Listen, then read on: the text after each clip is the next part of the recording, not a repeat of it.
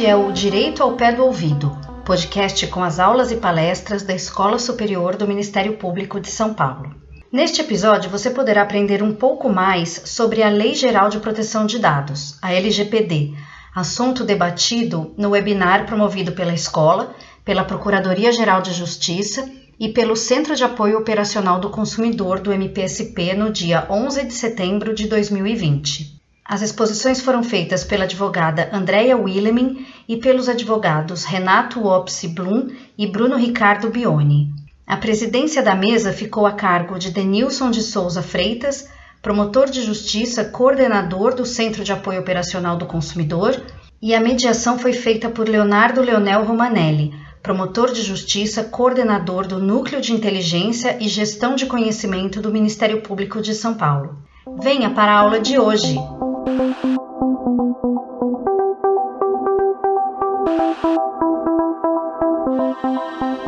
E não quero mais tomar nenhum tempo, nenhum minuto dos expositores, senão apenas para saudá-los a cada um aqui. E antes mesmo de o fazer, quero pedir a licença das senhoras e senhores da audiência para expor o currículo de cada um em ordem invertida. Vamos começar pelo nosso último expositor, pelo Dr. Renato Opsi Blum, e eu peço licença para fazer isso, não uh, para gastar o tempo, mas sim porque eu acho fundamental nós compreendermos o conhecimento que os professores, advogados, expositores que a Escola Superior trouxe aqui para esse evento, com a ajuda dos nossos colegas, o conhecimento que eles têm e que estão aqui dispostos, dispostos a dividir conosco. Dr. Renato Opsi Blum, conhecido de muitos aqui, advogado, economista, professor, diretor da Technology Law Association, membro do conselho da Europrivacy, uh, expert sênior em proteção de dados, atuou como juiz do Inclusive Innovation Challenge, nada menos do que, do que o MIT, o Massachusetts Institute of Technology, um dos mais prestigiados do mundo nessa área, é presidente da Associação Brasileira de Proteção de Dados, patrono regente do curso de pós-graduação em Direito Digital e Proteção de Dados da Escola Brasileira de Direito, EBRAD, professor coordenador dos cursos de pós-graduação em Direito Digital e Proteção de Dados da FAAP, do INSPER e da EPD, mestre pela Florida Christian University, coordenador dos livros Proteção de Dados, Desafios e Soluções na Adequação à Lei 2020, este ano de publicação, e Data Protection Officer, o encarregado da Lei Geral de Proteção de Dados, teoria e prática de acordo com a LGPD e o GDPR, também publicado neste ano, entre tantas outras obras de várias áreas, que o professor Renato aqui muito nos honra com a sua presença e o seu currículo. Já fica, doutor Renato, nosso agradecimento.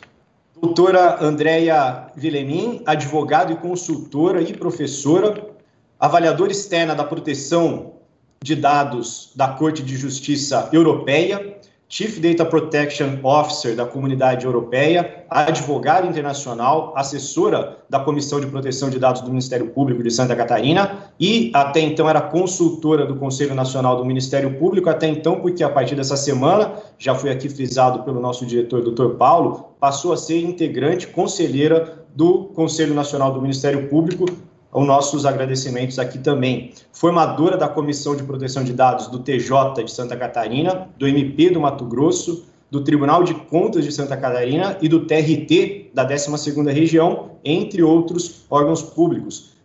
Pesquisadora pela Maastricht University da Holanda, pelo Instituto de Data Protection e Cybersecurity e pela Universidade Federal de Santa Catarina, junto ao Data Lab e EGOV, professora de proteção de dados na ESIG da Suíça, doutoranda em Ciência da Informação e Tecnologia pela Universidade Federal de Santa Catarina, mestre em Direito da Sociedade de Informação pela Universidade Federal de Santa Catarina também, MBA pela Universidade de Genebra, na Suíça, graduada em Economia por Savoie, na França, graduada e pós-graduada em Cybersecurity e Proteção de Dados pela IPFL da Suíça e pela Maastricht University da Holanda, graduada em Direito pela Université de Neuchâtel, na Suíça, e pela PUC de São Paulo, Brasil, autora de uma série de obras, inclusive, nesta área.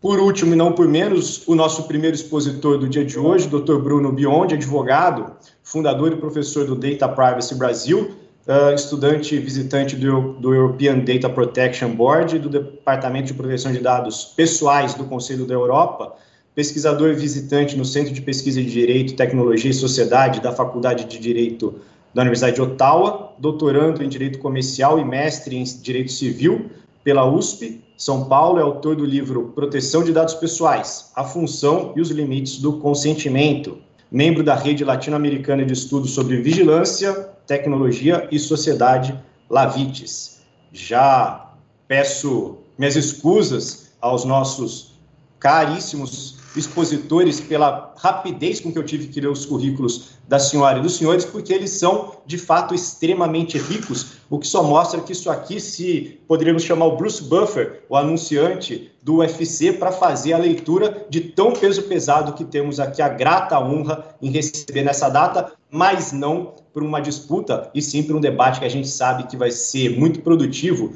para todo o nosso universo. Então, sem mais, senhoras e senhores, amigas e amigos, já passamos prontamente a palavra para o nosso primeiro expositor, para o Dr. Bruno Bione.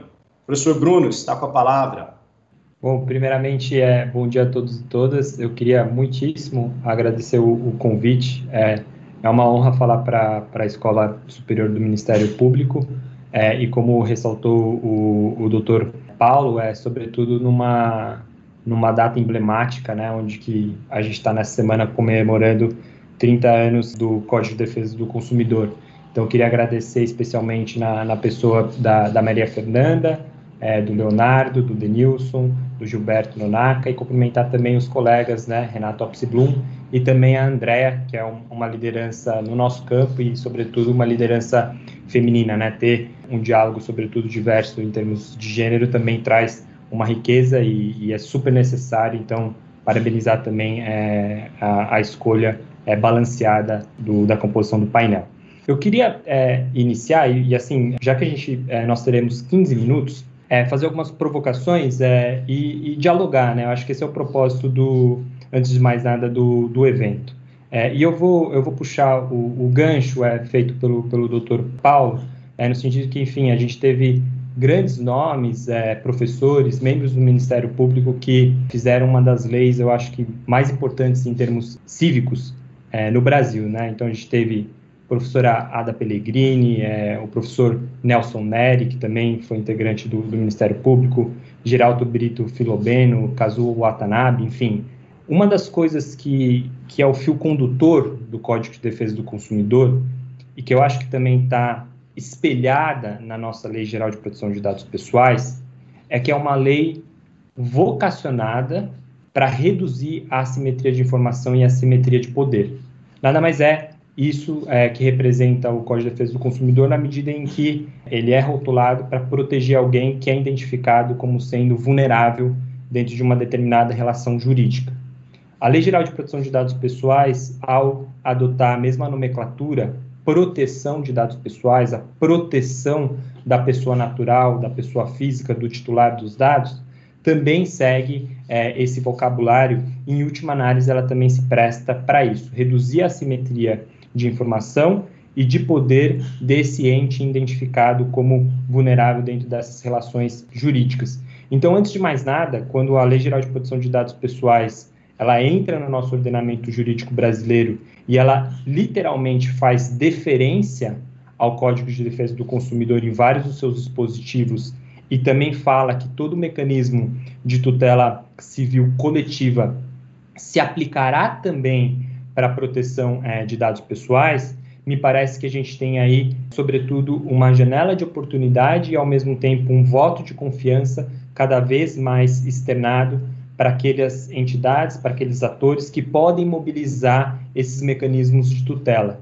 E aí, especificamente, o próprio Ministério Público, né? No sentido de que, muito provavelmente, a gente é, verá é, o Ministério Público atuando na sua atividade fim, ou seja, como um órgão fiscalizador desses direitos e também dessa nova lei, né? Então, uma das questões é, que se coloca, e nesse cenário o Brasil está muito bem posicionado, é justamente um sistema nacional de defesa do consumidor e outros entes é, legitimados para fazer a defesa desses direitos é, de maneira mais escalável, né? Defensoria Pública, Ministério é, Público, associações com é, legitimidade e assim é, por diante. Então, acho que seria esse o primeiro ponto que eu gostaria de externar. Eu acho que a mesma, o mesmo vocabulário, o mesmo fio condutor que estava presente lá na década de 90 também está presente com a nossa Lei Geral de Proteção de Dados Pessoais.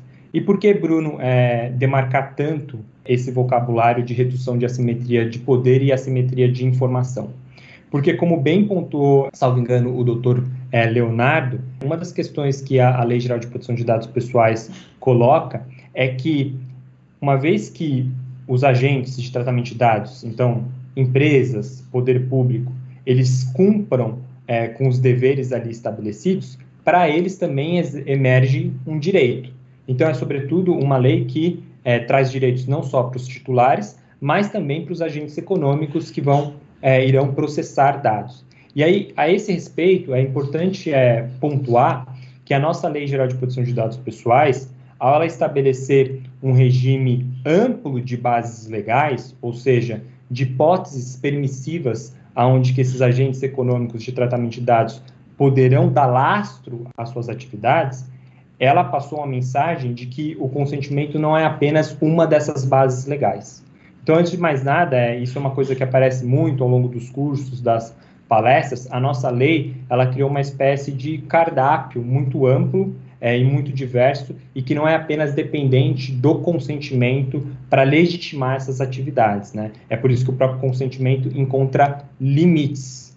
Só que, dando um passo atrás, uma vez que ele é apenas uma das 10 bases legais previstas para dados normais, né? É, dados que não sejam acessíveis, e uma das oito previstas para que é, aconteça o tratamento de dados é, sensíveis, tem todo aí um contexto que é como então fiscalizar quando acontece o tratamento de dados pessoais, apoiada nessas outras bases legais que não são o consentimento. Como ter certeza e segurança de que não está havendo é, eventuais tipos é, de abuso. E é por isso que eu acho que é, o papel da tutela coletiva terá um, um protagonismo aqui, né? Justamente é, olhando para quando eventuais abusos surgirem e isso ser endereçado de maneira que seja escalável, até para que se possa evitar uma judicialização é, excessiva no futuro da Lei Geral de Proteção de Dados Pessoais em escala é, individual. E trago aqui um exemplo para dar um pouco mais de concretude na minha fala. A Lei Geral de Proteção de Dados Pessoais traz o legítimo interesse, o famoso legítimo interesse, enquanto uma das bases legais permissivas para acontecer o tratamento de dados. O que é legítimo interesse, Bruno? É um conceito jurídico indeterminado que será calibrado de acordo com a interpretação que a gente vai dar para a lei, para a norma.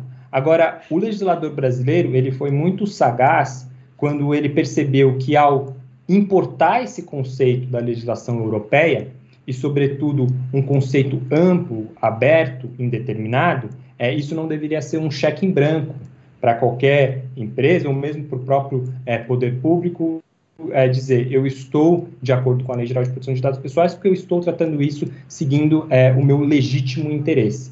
E aí, na nossa Lei Geral de Proteção de Dados Pessoais, é, haverá um dispositivo que eu acho que é um dos mais ricos, que é o artigo 10 da lei. Ele estabelece uma série de parâmetros para interpretação e concretização desse conceito jurídico indeterminado. E uma das questões principais é justamente os deveres de transparência. Ou seja, é tudo bem, ainda que eu não consinta de início para o tratamento desses dados pessoais, eu posso ter um controle que é a posteriori. E aí essa ideia de reduzir a assimetria é, de informação. Bruno, dê um, um exemplo que, inclusive, já foi objeto de análise pelo Ministério Público.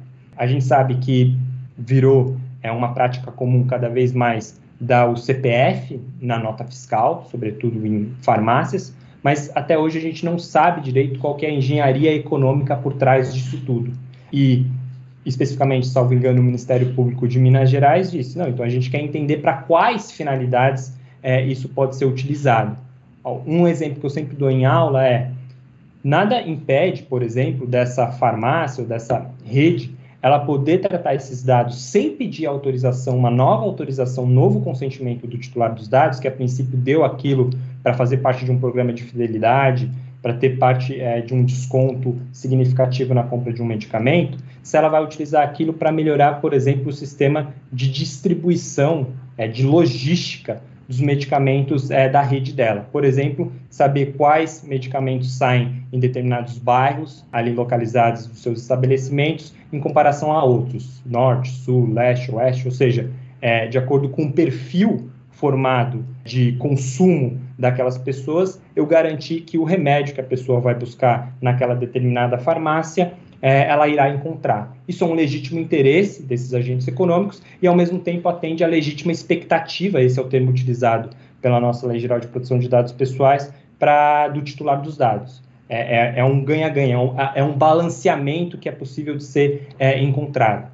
Por exemplo, no setor bancário, a gente pode falar de prevenção a fraudes, é a mesma ideia de eu ao tratar os dados pessoais para gerar um perfil comportamental, saber que se o cartão de crédito do Bruno passa num bairro onde ele não está acostumado a fazer compras e é numa margem muito elevada, que também não está dentro do perfil é, comportamental dele de consumo, tem uma possível prevenção à fraude. O banco precisa pedir do meu consentimento para exercer esse tipo de tratamento de dados pessoais? A nossa Lei Geral de Proteção de Dados Pessoais nos dá essas possíveis respostas de que não, desde que seja balanceada, é, encontrada a legítima expectativa do titular. Agora, um desses casos é, investigados é, mas e se, por exemplo, a rede de farmácia lá atrás, ela eventualmente compartilha esses perfis comportamentais com planos de saúde ou empresas farmacêuticas e é isso que faz pagar a conta para o medicamento sair um pouquinho mais barato, mas ainda que depois, no final, você possa ter ali um eventual é, reajuste significativo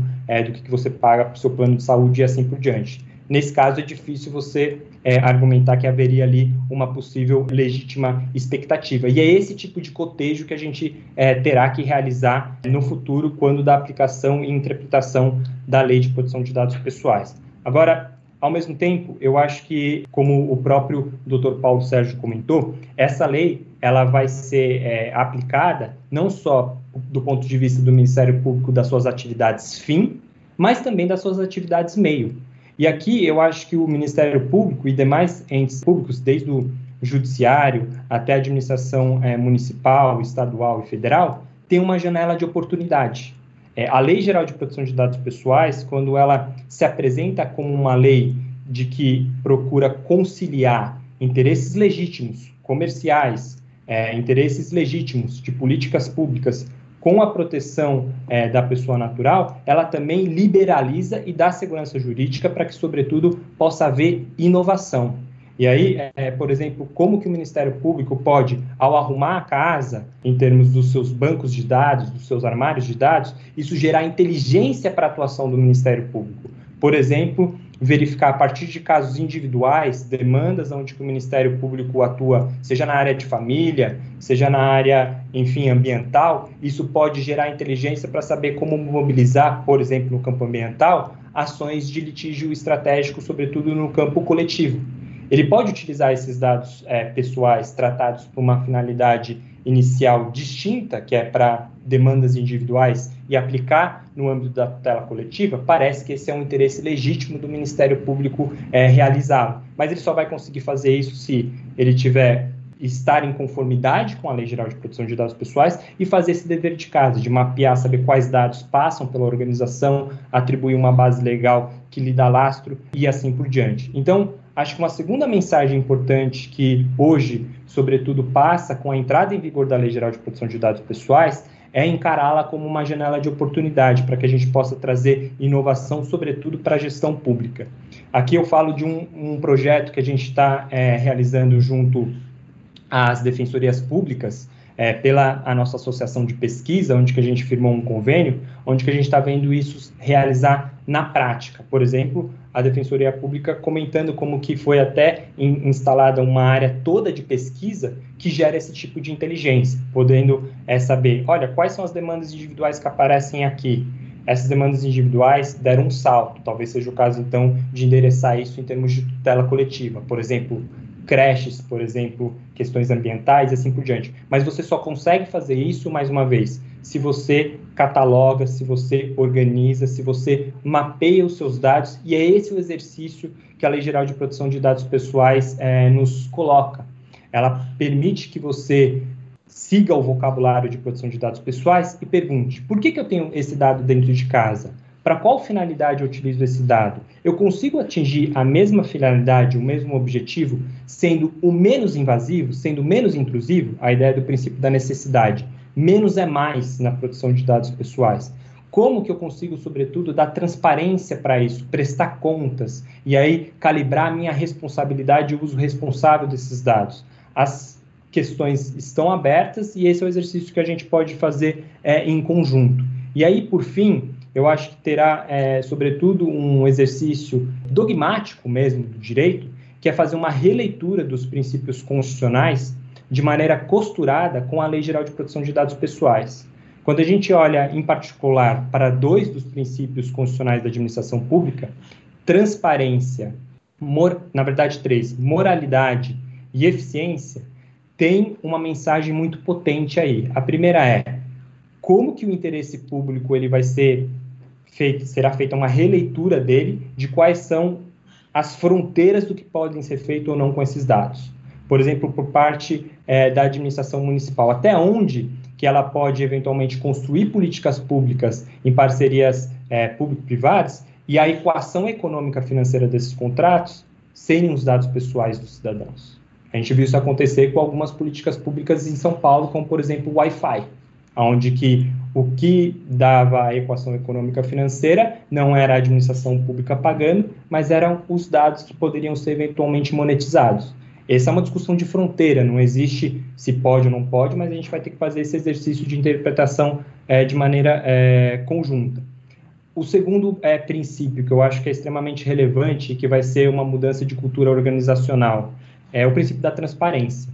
Como o Estado ele tem um, um poder muito forte e a simetria ela é ainda mais robusta frente ao, ao cidadão, ao titular, o nível de transparência que ele deve ter sobre essas atividades é muito maior, por exemplo, do que frente à iniciativa é, privada. Qual que seria o possível mecanismo? A gente virar de ponta cabeça os portais, os portais de transparência e o próprio cumprimento à lei de acesso à informação.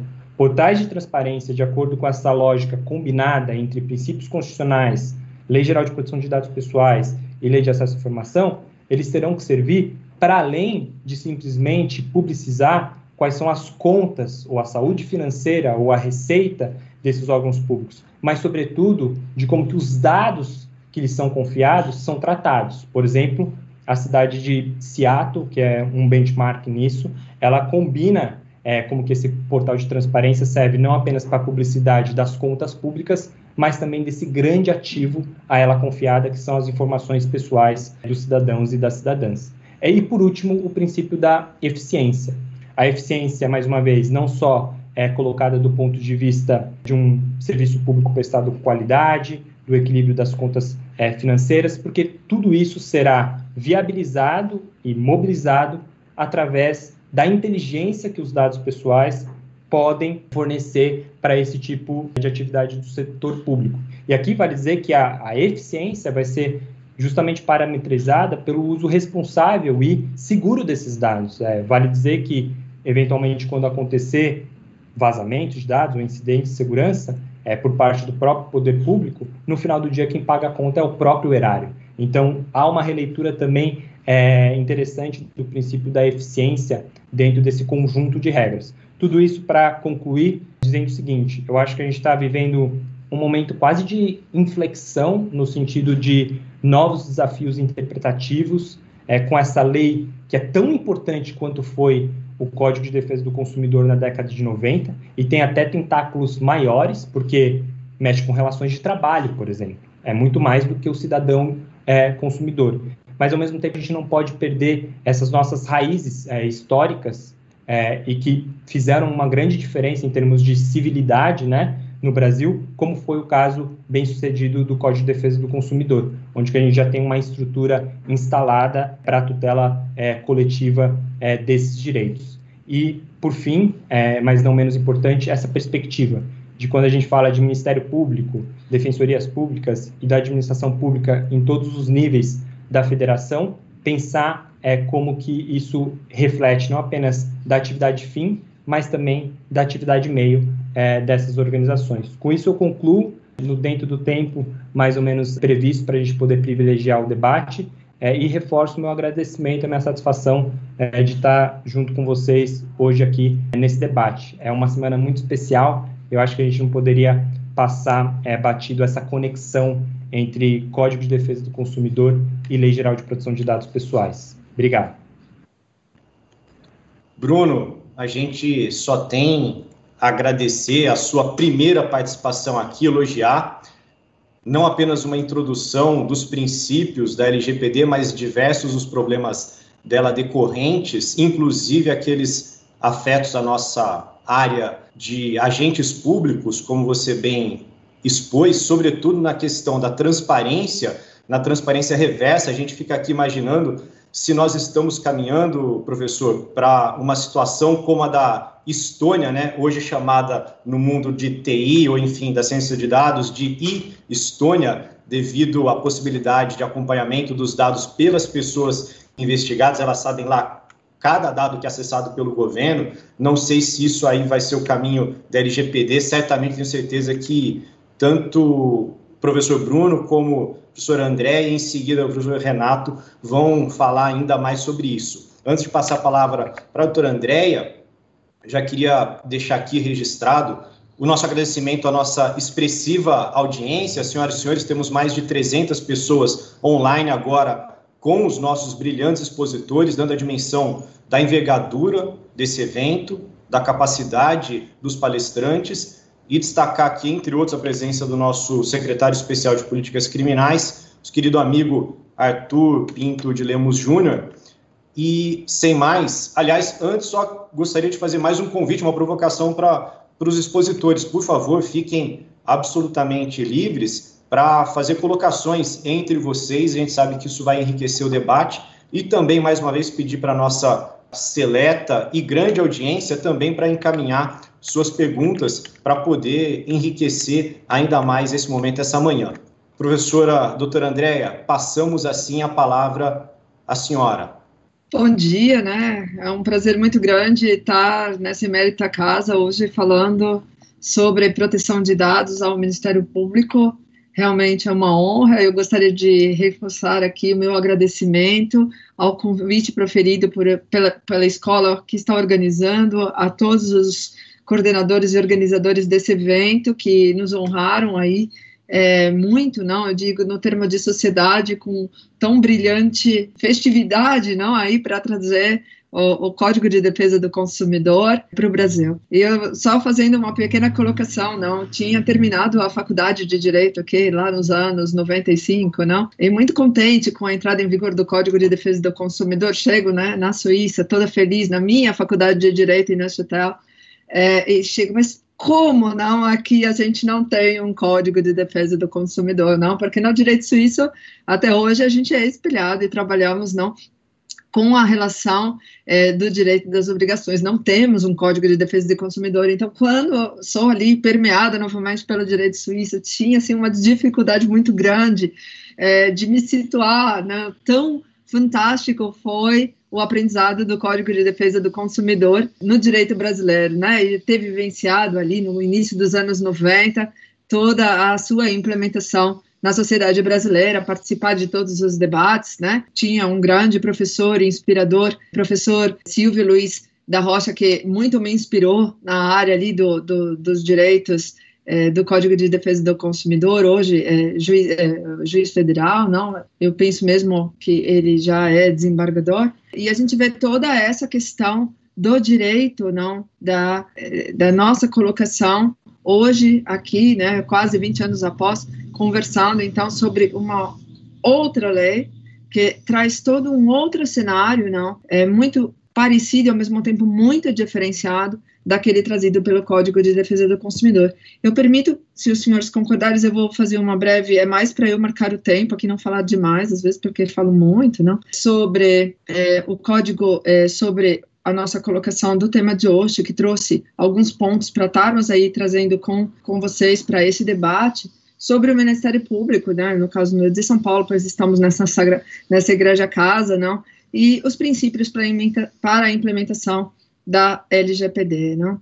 Falo princípios porque são, na verdade, eu gostaria de chamar mais de critérios reflexivos, não? Alguns pontos que eu acho muito importante em todas essas colocações, seguida da fala muito expressiva do Dr. Bruno, não, que trouxe pontos excelentes aí para o início das nossas colocações.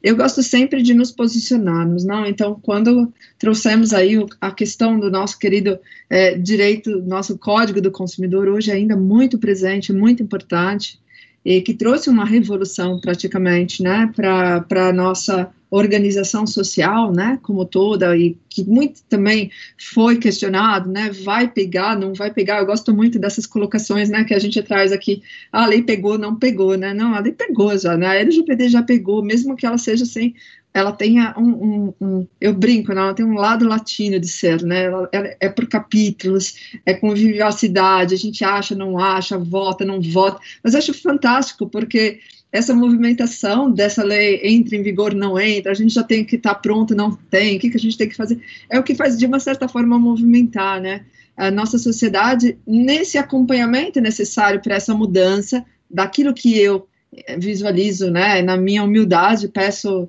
desculpa, não, não tenho pretensão nenhuma de trazer uma, essa colocação como um princípio, uma lei, ou o que, que seja, mas para mim, a LGPD, juntamente com o direito fundamental da proteção de dados pessoais, gera quase, pratica quase uma mudança de ordem, não? ordem jurídica, ordem tecnológica, ordem social, ordem econômica. E é disso que a gente vem falar e da importância desse tema que agora estamos aqui colocando e trazendo para os doutores, para os senhores e para todos os nossos espectadores, de que não se trata apenas né, de uma lei, a gente se, se trata realmente de uma colocação social nova, de, de uma organização tecnológica nova, de toda uma, um redicionamento, de princípios, como muito bem colocou o professor Bruno anteriormente.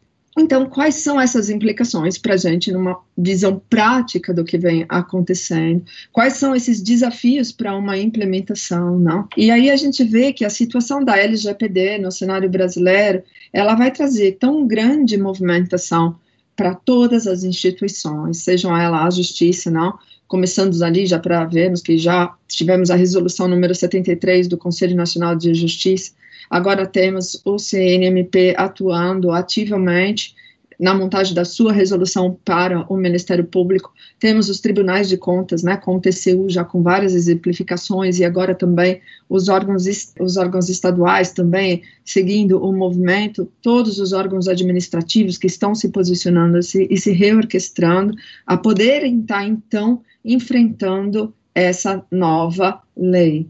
E quando eu trago isso, né, quais são as diferentes, as necessidades dessa estruturação e de regulamentação, é que quando estamos falando, então, da Lei Geral de Proteção de Dados, eu brinco que uh, o que mais me, me motivou, né, é que se tivermos a lei uh, e que eu acho que é um pouco a grande dificuldade, assim, de quando fazemos um pouco do direito comparado também, né? Quando estamos fazendo essa estruturação entre a GDPR, a GDPR, que deu origem, então, é, foi uma base, né, para a construção da LGPD, sabendo que não são a mesma, não são a mesma lei, longe disso, não são leis muito diferentes, mas que são inspiradas uma da outra, não? Mas onde a gente tem na GDPR a decorrência de uma unificação, de uma mentalidade de proteção de dados europeia que decorre do direito fundamental à proteção dos dados pessoais. E aqui no Brasil, a gente começa a trazer a discussão a partir da Lei Geral de Proteção de Dados, da onde começamos, então, não, a, a, falar sobre o direito da proteção.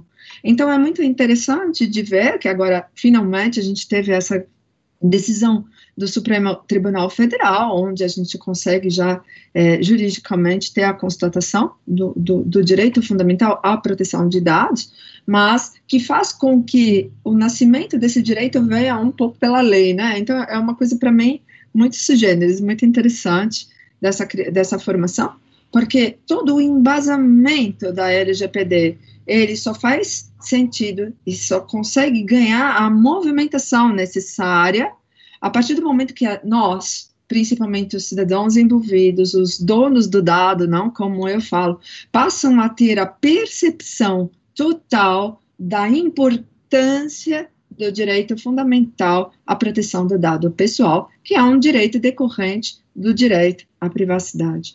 E daí, então, coloca-se o posicionamento em face da lei que traz para nós, né, a partir desse momento, toda uma orquestração da colocação não, de como devemos, então, controladores e operadores de dados, nos posicionarmos agora, então, para gerenciar, cuidar, prestar contas desse novo bem que surge na ordem jurídica brasileira. E aí o grande passo. Eu penso sempre que quando falamos da como iniciar o entendimento, como estruturar um trabalho de lei geral de proteção de dados, de como entender o que ela abrange, né? Essa questão da implementação, da implantação dos, da, da, das novas leis, de novos regulamentos e de tudo que nós teremos que fazer em decorrência desse novo direito à proteção dos dados pessoais, não? Eu gosto muito desse slide para aqueles que talvez no futuro não, não, a gente não tenha vendo, estará apenas escutando o que estamos diz, dizendo, mas é um, um círculo onde a gente coloca o que é gestão, o que é sistemas, o que são processos. São três pontos que, com a Lei Geral de Proteção de Dados, estão interligados. Nós não temos mais como alterar um sem alterar o outro. Lembrando que dados pessoais, eles trafegam por toda a instituição, por toda a sociedade, por qualquer nova tecnologia, não, por todos os processos e agora virou inclusive uma moneda, uma moneda, não, perdão, uma moeda financeira, não. Então a gente tem o dado pessoal na economia, na tecnologia, no direito, nos processos, na administração e na gestão, nas leis, em toda, permeando toda a sociedade. E essa engrenagem entre processos, sistemas e a gestão deles é imprescindível para que a lei possa ser implementada e executada. E a gente não pode deixar de fora dessa organização, dessa sociedade, a questão clara daquilo que são as pessoas e a sua intercomunicação com a estrutura física e com sistemas e também com a questão da tecnologia da informação. O ponto de vista dessa pirâmide de ter as pessoas em primeiro local e entender que dali derivam toda uma sorte de organização necessária, uma reestruturação necessária da ordem, praticamente, em que estamos vivendo atualmente. E aí, a questão, quem é o sujeito da proteção de dados, não? Porque é muito fácil a gente falar assim, é o dono do dado, o sujeito do direito, mas quem são? Né, esses sujeitos. E quando a gente começa a fazer uma lista, assim, uma lista exemplificativa, só para brincar um pouco com as leis, para saber quais leis que a gente vai ter que olhar novamente, entendendo que ali tem também dados pessoais, e a gente começa a se deparar com agentes, candidatos, consumidores, contratos comerciais com as crianças, com os requerentes, os reclamantes, os credores, doadores, proprietários, advogados, membros, ofensores, os pacientes, os acionistas, não? Dando alguns exemplos aqui, os estudantes e os professores professores, enfim, tudo isso. Ministério Público, como você vai fazer, não?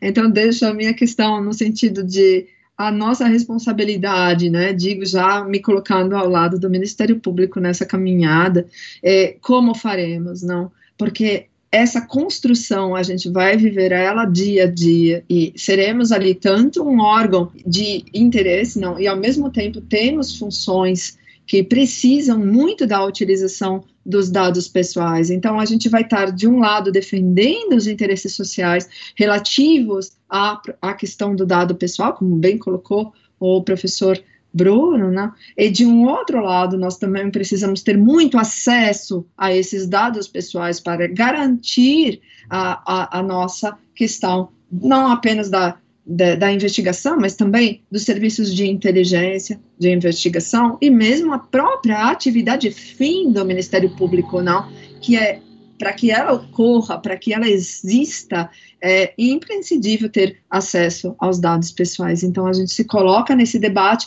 e nesse momento a gente fala como fazer tudo isso, não? Como de um lado proteger, como de um lado poder utilizar esses dados e ainda fica uma terceira, um terceiro questionamento para nós, não? Como faremos, então, nesse contexto genérico, não? Ainda com relação à nossa própria instituição. Então, o professor Bruno também colocou as questões da necessidade do mapeamento dos dados, onde a gente vai entender de uma forma mais clara, não, aonde eles estão trafegando, de que formas então podemos encontrar soluções de acordo com a lei para que isso possa então ocorrer, né? E a gente lembra aí o que, que sempre eu gosto de resumir bem isso. Eu coloquei cinco pontos, seis pontos aqui do que, que é necessário sempre atender pela LGPDI e isso que às vezes a gente se perde. Então tem o que precisamos atender pelo direito fundamental da proteção de dados. De um outro lado, o que precisamos atender com a LGPD. São dois momentos muito distintos para a instituição do Ministério Público. Na questão da lei, o que, que nós, lei, precisamos atender, não com um ponto de vista da legal, da implementação. E ali a gente traz a accountability, né, que é prestar contas e ao mesmo tempo que eu presto contas, não, eu informo o que eu estou fazendo, né, então eu estou prestando contas, ali prestar contas, como coloca a lei brasileira, o accountability, né, o relatório de impacto, não, que também é algo diferente, não para o Ministério Público, mas um relatório para que empresas grandes, empresas multinacionais, que já estão acostumadas, ou instituições públicas, não, muitas delas que já estão acostumadas com sistemas de compliance, com sistemas de accountability, com sistemas de prestação de contas, eu acho que esses dois pontos não são problemas para a gente resolver, responder, não, vai ser algo muito fácil da instituição poder estar tá, é, implementando. A minha grande dificuldade aqui é como órgão, né, fiscalizador e observador da sociedade, e em que ponto falar de accountability e de relatório de impacto numa em sociedade tão informal quanto a brasileira, onde pouquíssimas empresas entendem o que é compliance ou entendem o que é isso, não? Da gente poder estar então cobrando. Então lá já vem toda uma reflexão e um questionamento do ponto de vista social, econômico, muito importante também, além do ponto de vista legal. A gente tem a questão dos planos de segurança da informação, que são imprescindíveis para manter os dados pessoais protegidos, e os planos e a segurança da informação ela mesma, toda a estrutura. Então, para o Ministério Público, o plano de segurança de dados derivados já de uma segurança da informação que ocorre necessariamente de uma forma muito eficaz e boa do fato que o Ministério Público já tem que tomar essas precauções desde sempre, não, para o exercício da sua atividade fim principalmente, faz com que também a construção do plano de segurança de dados seja algo derivado. Mas novamente vamos trazer isso para o ponto de vista social e brasileiro, não?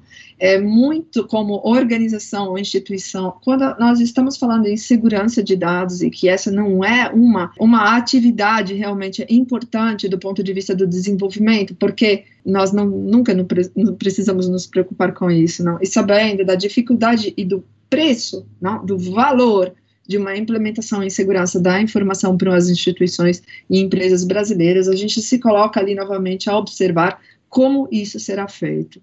Porque até então, falar em segurança de informação, eu posso trazer isso para os senhores, sempre é um sujeito delicado aqui no Brasil e na Europa. Nós temos que entender que, sendo eu professora por 20 anos da, na faculdade de computação, na matéria de proteção de dados pessoais, inclusive, a segurança da informação sempre foi um tema que eu tive pouquíssimos alunos interessados. E desses pouquíssimos alunos, quase uma quantidade menor ainda, não, eram destinados para irem, né, tal, estavam predestinados ou se interessavam pela área de proteção de dados pessoais. Por que isso, não? Pela dificuldade da própria área, pela própria concepção dos produtos e do, da, da, dos sistemas e da, de todas as tecnologias envolvidas e quando eles são muito bons, eles viram hackers, né? Vamos ser claros. E, e não precisam ingressar na sociedade tradicional, não. E quando não são hackers, precisam ter uma ética muito elevada para querer se voltar então para a área da segurança ou para a área aí do que a gente chama de proteção de dados pessoais. Então a gente vê que é um mercado raro, um mercado pequeno, não, que a gente está trazendo para agora popularizar e que ele é de difícil colocação, né, visto dos próprios sistemas do envolvimento do desenvolvimento técnico. A gente vai falar disso quando trazer rapidamente ali o tema privacy by design. Então, tudo isso a gente ainda tem que obedecer agora. Saber por que temos dados pessoais, estabelecendo as bases legítimas de tratamento, sabendo que para o Ministério Público a questão da base legítima, né, na, na, no exercício da sua atividade fim não é necessária, mas na, dentro da instituição, quando ela responde, por exemplo, de dados pessoais de terceiros, por ser ela é, responsável e como controladora, aí sim nós teremos que fazer alguns ponderamentos. E a questão dos direitos, de estarmos respondendo então aos direitos e informação ao sujeito do, dos dados. Aqui sim, um grande ponto de interrogação que eu trago não apenas ao Ministério Público, mas todo o Brasil.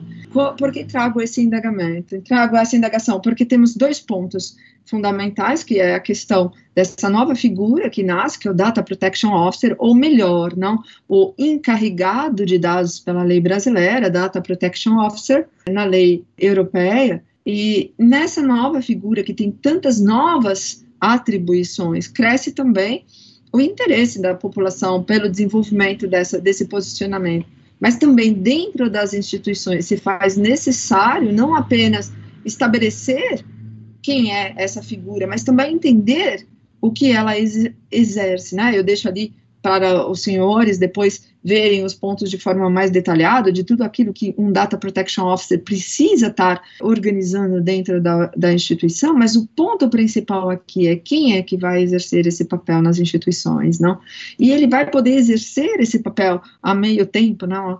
É, é mais uma coisa para exercer? Será que a gente consegue ser Data Protection Officer de uma instituição e ao mesmo tempo continuar ainda em outras áreas, não? Ou na atividade fim, ou é uma atividade por ela mesma. Então, esse ponto aqui é crucial pelo tamanho e importância do que o dado pessoal é. Eu brinco que se até hoje aqui no Brasil a gente não tem a agência constituída, não, é porque é, de uma certa forma a gente se deu conta, não, de que a agência praticamente é um segundo, é um novo poder dentro da nossa organização nacional, né?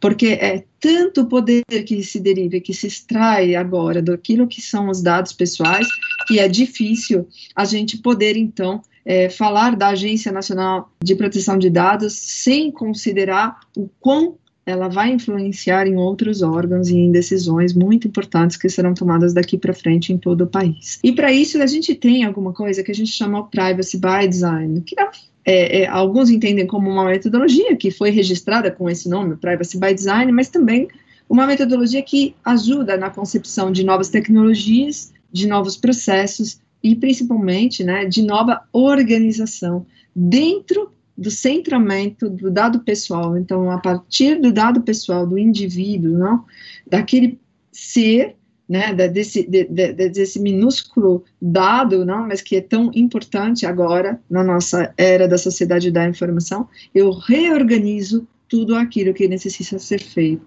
E eu trouxe só para dizer que para construir esse nosso cenário, alguns pontos muito importantes têm que ser considerados, principalmente pelo Ministério Público.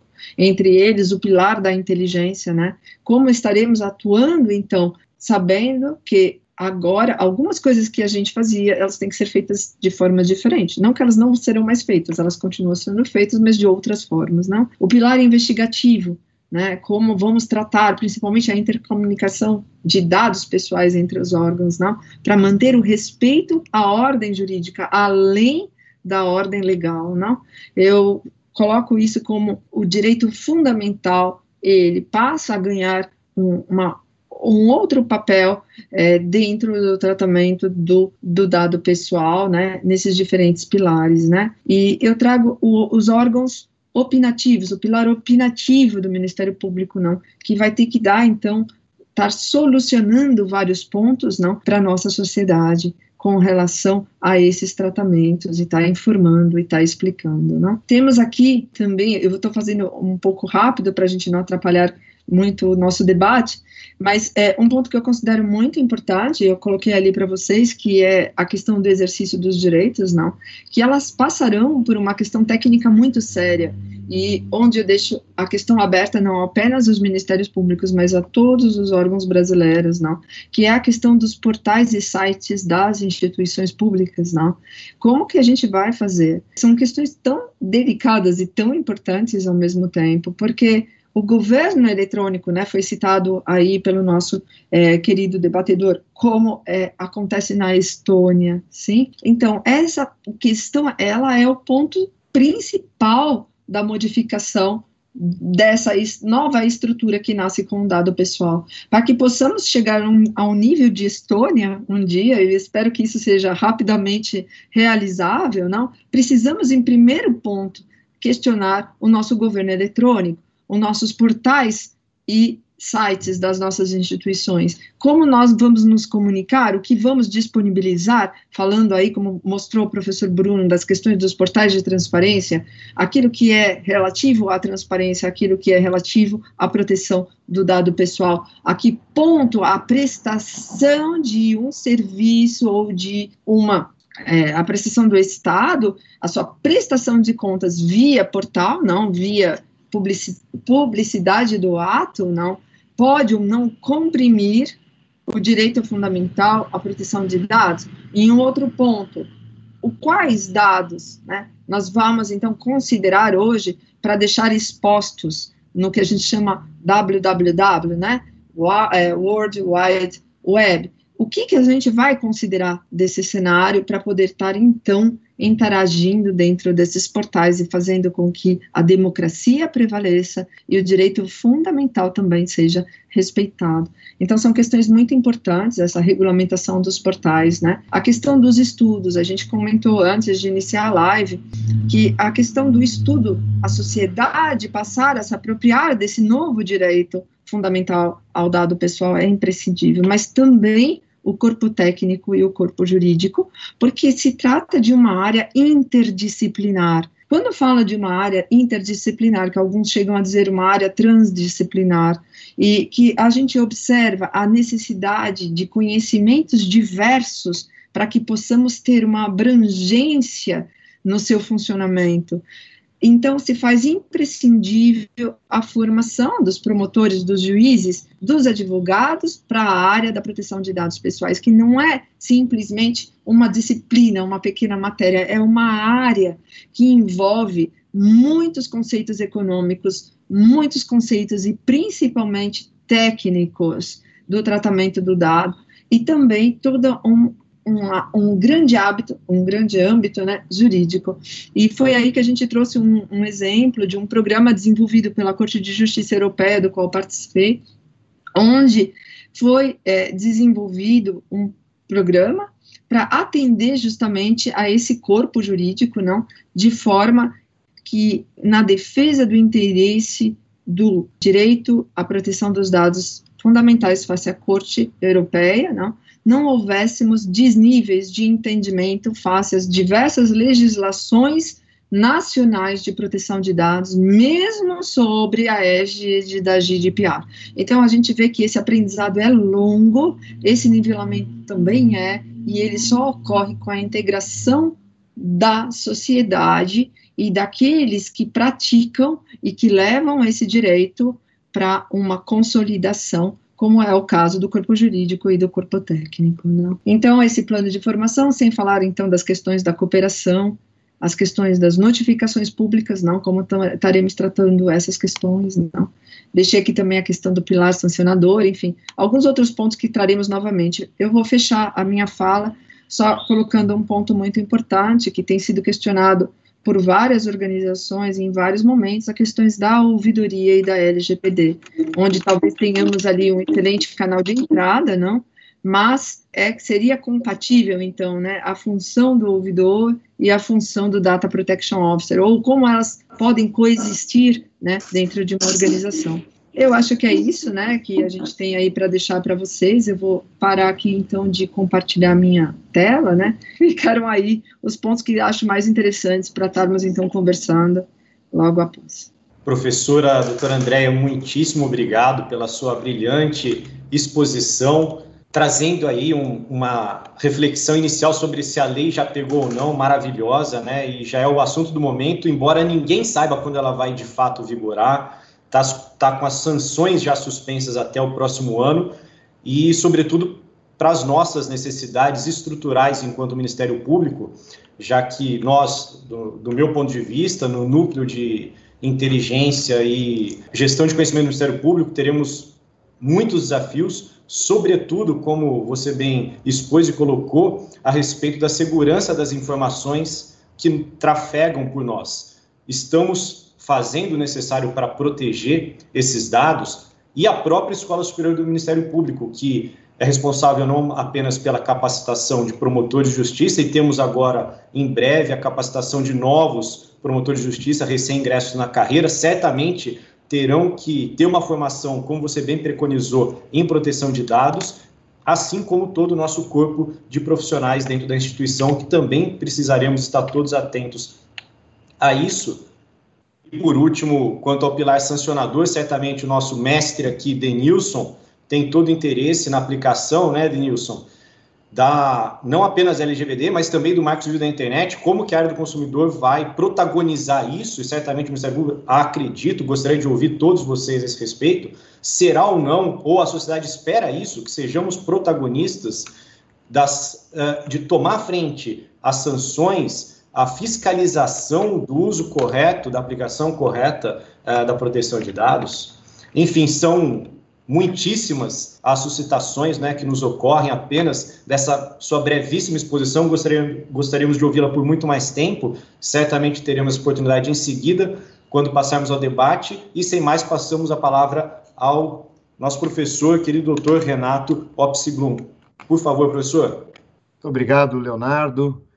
Quero agradecer ao doutor Paulo de Oliveira e Costa, cumprimentar a todos, a Andréia, o Bruno, Nilson, todos que estão conosco e queria inverter um tópico para ficar mais polêmico. Então, eu queria trocar proteção de dados para desproteção de dados. Eu costumo fazer isso sempre nas minhas aulas, porque fica mais objetivo, fica mais fácil, fica mais direto e fica mais profundo tratar dessas questões nesse mundo de um rápido avanço tecnológico, um avanço que foge ao nosso controle e muitas vezes à nossa percepção.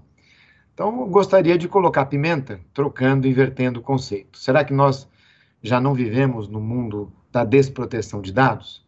E se vivemos nesse mundo, será que, vou colocar um pouco mais de pimenta, será que a legislação ou normas serão capazes de trazer um mínimo, um mínimo de conforto para a sociedade? Então, colocando essa pimenta, vou arriscar trazer aqui algumas respostas. Mas a primeira questão envolve a percepção, talvez aí a mais importante, a educação, né? nosso conhecimento. Então, hoje, na prática, quando é o caso de um consentimento, né, Bruno? Bruno, que tem um livro só sobre consentimento. Quando é o caso, quando for o caso de um consentimento, hoje, momento que a lei ainda não está em vigor, ela entrará em vigor até o dia 17 de setembro, né? lembrando que entrará em vigor no momento em que o presidente da República se pronunciar sobre o projeto de lei de conversão da MP 959.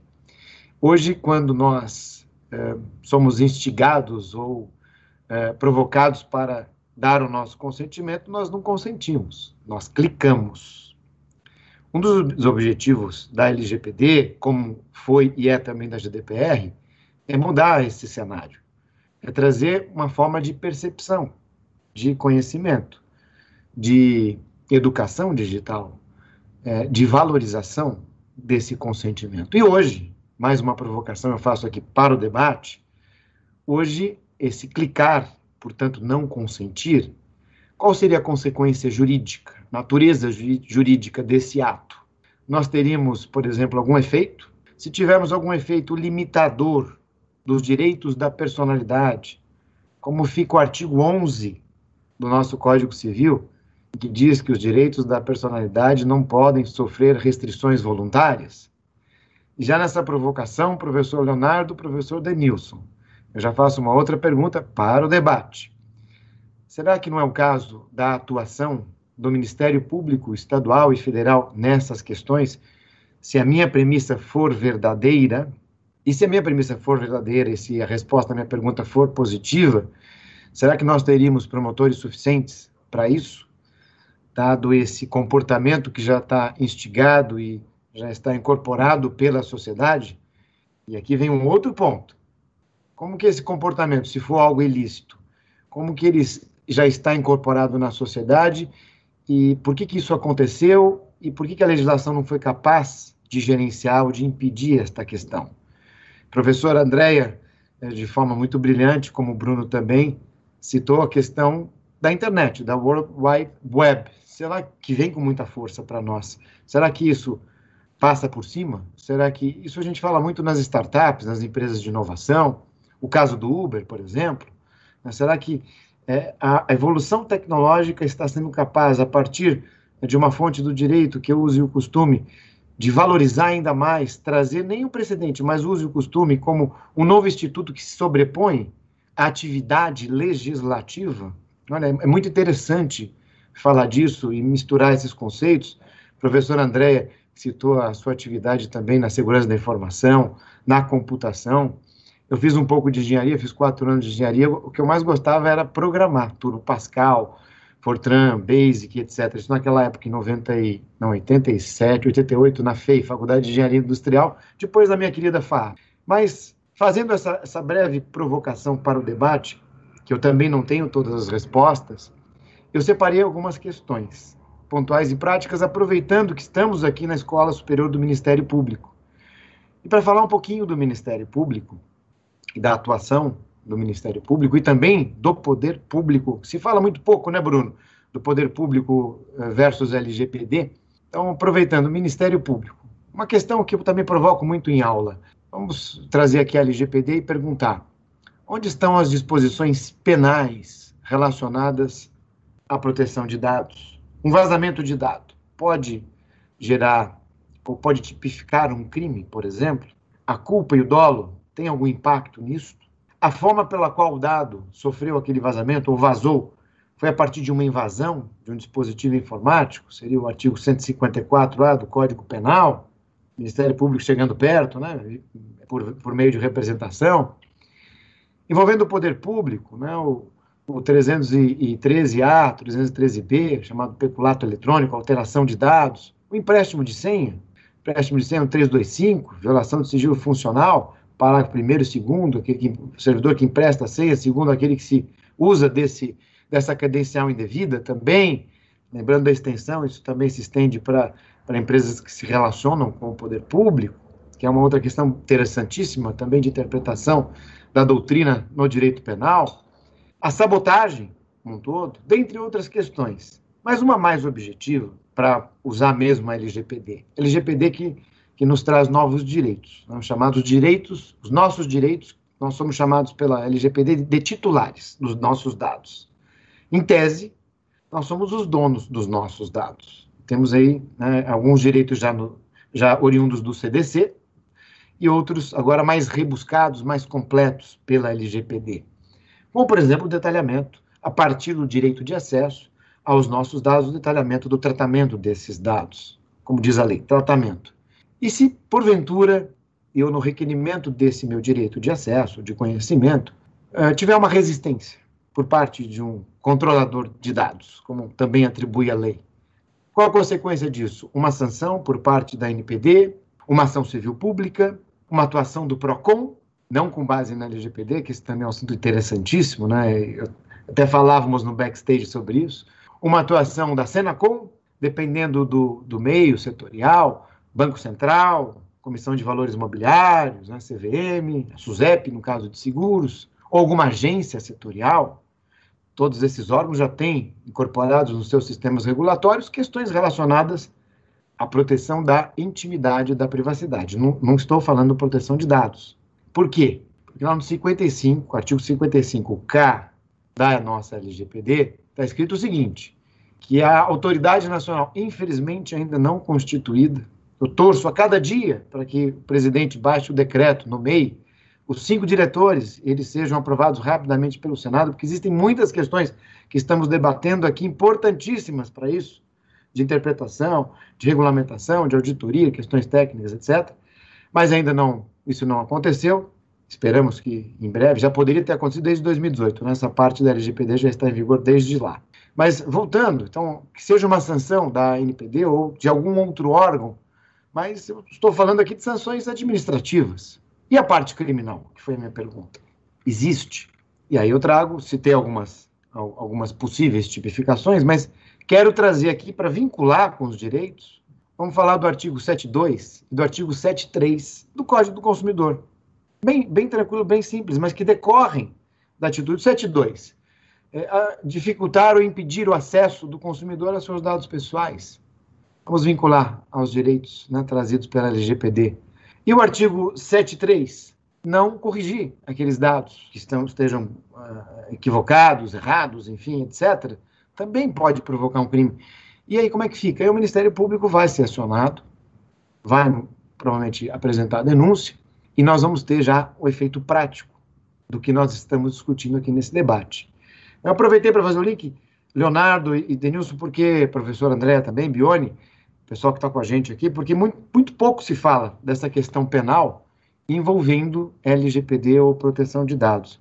Existem projetos de lei, inclusive, é, aprimorando essas questões, no caso de sabotagem, de, de, invasões mais qualificadas e daí por diante, que eu acho também muito, muito, muito relevante. Existe também, já existe, factualmente, hoje, várias ações civis públicas, né, notadamente aí oriundas por atuação do Ministério Público do Distrito Federal, mas, em tese, qualquer promotor natural tem legitimação para isso, envolvendo a consequência, envolvendo vazamento de dados.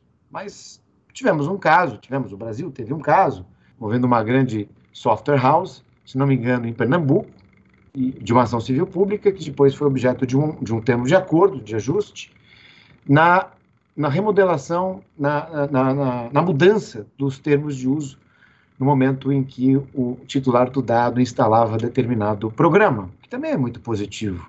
E quantas questões, Denilson, eh, Leonardo, né, nós não temos no nosso dia a dia envolvendo essas questões? A proteção, privacidade, intimidade, eu citei 11, etc. Muito trabalho teremos pela frente do, por parte do Ministério Público. No Brasil, hoje, eu acredito que nós uh, já tenhamos aí mais de 30, 40 ações civis públicas, a maioria já objeto de acordo, envolvendo essa, entre aspas, proteção de dados. Por que eu coloquei entre aspas? que lá no artigo 55K, que diz que a atribuição da autoridade nacional para a aplicação das sanções é exclusiva dela, portanto, o fato gerador que dará aso à atuação e autuação de todos esses outros órgãos que eu tenho, inclusive o Ministério Público, não será necessariamente proteção de dados, mas proteção à privacidade e intimidade. Mas pode haver também um questionamento constitucional disso, até por parte da legitimação constitucional do Ministério Público, mas é, é possível, então, é, colocar o tema proteção de dados exclusivamente para a NPD? Mas é uma questão das sanções, né? não da atuação em si ou atuação. Veja como é interessante. Quantos debates nós teremos? Eu acho que o Leonardo citou Marco Civil da internet, ou o Denilson né? citou Marco Civil da internet. Teremos uma, algumas discussões envolvendo, porque o legislador da LGPD, ele modificou dois ou três artigos do Marco Civil, mas, por exemplo, não modificou o artigo 7 incisos que tratam, por exemplo, do consentimento, que lá no Marco Civil é expresso. E qual é a lei especial? É o Marco Civil ou é a LGPD? Teremos esse debate. Mas por que o legislador, então, não quis fazer esta é, revogação ou modificação exatamente deste artigo 7 Será que foi por esquecimento? Talvez. E a questão dos dados, mais um pouquinho para o Ministério Público. A questão dos dados dos menores das crianças e dos adolescentes previstas na LGPD, mas lá está escrito o seguinte, que os dados né, dos menores, dos incapazes, ou relativamente capazes, o, o, tratamento desses dados será feito da melhor forma possível para atender os anseios das crianças e dos adolescentes. E lá no parágrafo está tá escrito o seguinte, que o tratamento dos dados das crianças deverão ter anuência dos seus representantes legais. E dos adolescentes? Não precisa mais? E aí nós temos dois debates interessantíssimos. Um até eu pensei, eu fui numa linha, em aula fui convencido de uma outra linha, por isso que é muito bom debater.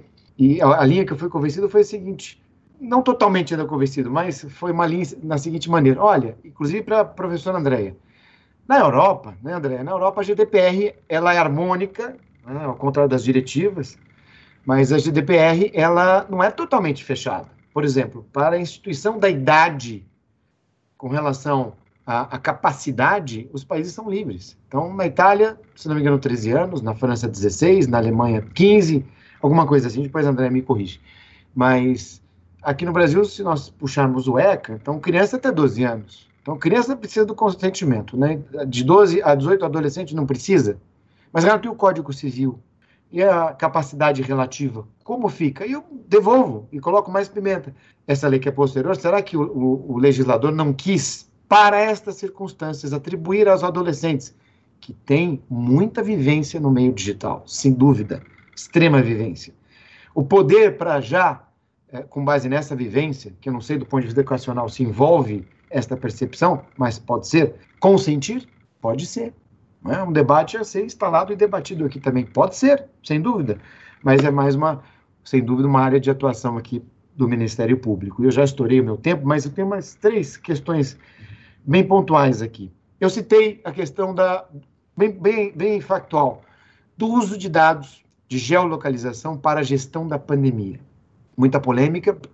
Confesso que, para mim, a resposta era muito simples, mas houve muita polêmica. O dado é, em tese, até, entre aspas, anonimizado. Decorre de uma lei específica do Covid-19, que prevê esse tipo de circunstância, uma obrigação do poder público. O dado não identifica, e eu fui até um pouco mais além. Eu defendo até a utilização conjunta do dado do testado positivamente com o dado da geolocalização. Dado da geolocalização hoje que advém das empresas de telecom, portanto, Lei Geral de Telecomunicações, mais fácil, mais aberto. E se fosse das aplicações? Marco Civil da Internet, pouco mais fechado, mas o Marco Civil não fala de geolocalização, fala de IP, data e hora. Precisaria de uma ordem judicial ou com base da lei do Covid-19 já poderia fazer isso? Acho que já poderia. Digo até mais. Qual que é o princípio, o propósito, né? E aí eu entro na parte final, que é do compartilhamento, da transferência dos dados, é o 26 e 27 da LGPD. Mas qual é o propósito? É salvar vidas. Salvar vidas é o propósito mais importante, constitucional que nós temos. E um dia me perguntaram, mas Renato, e a LGPD, ela possibilitaria isso? Porque ela é minimalista, eu diria ficaria até mais fácil porque a LGPD já dispõe de bases legais, inclusive para os dados sensíveis, tratando da incolumidade pública e da preservação da vida, fica muito mais claro. Inclusive, se tivéssemos a NPD, mais claro ainda.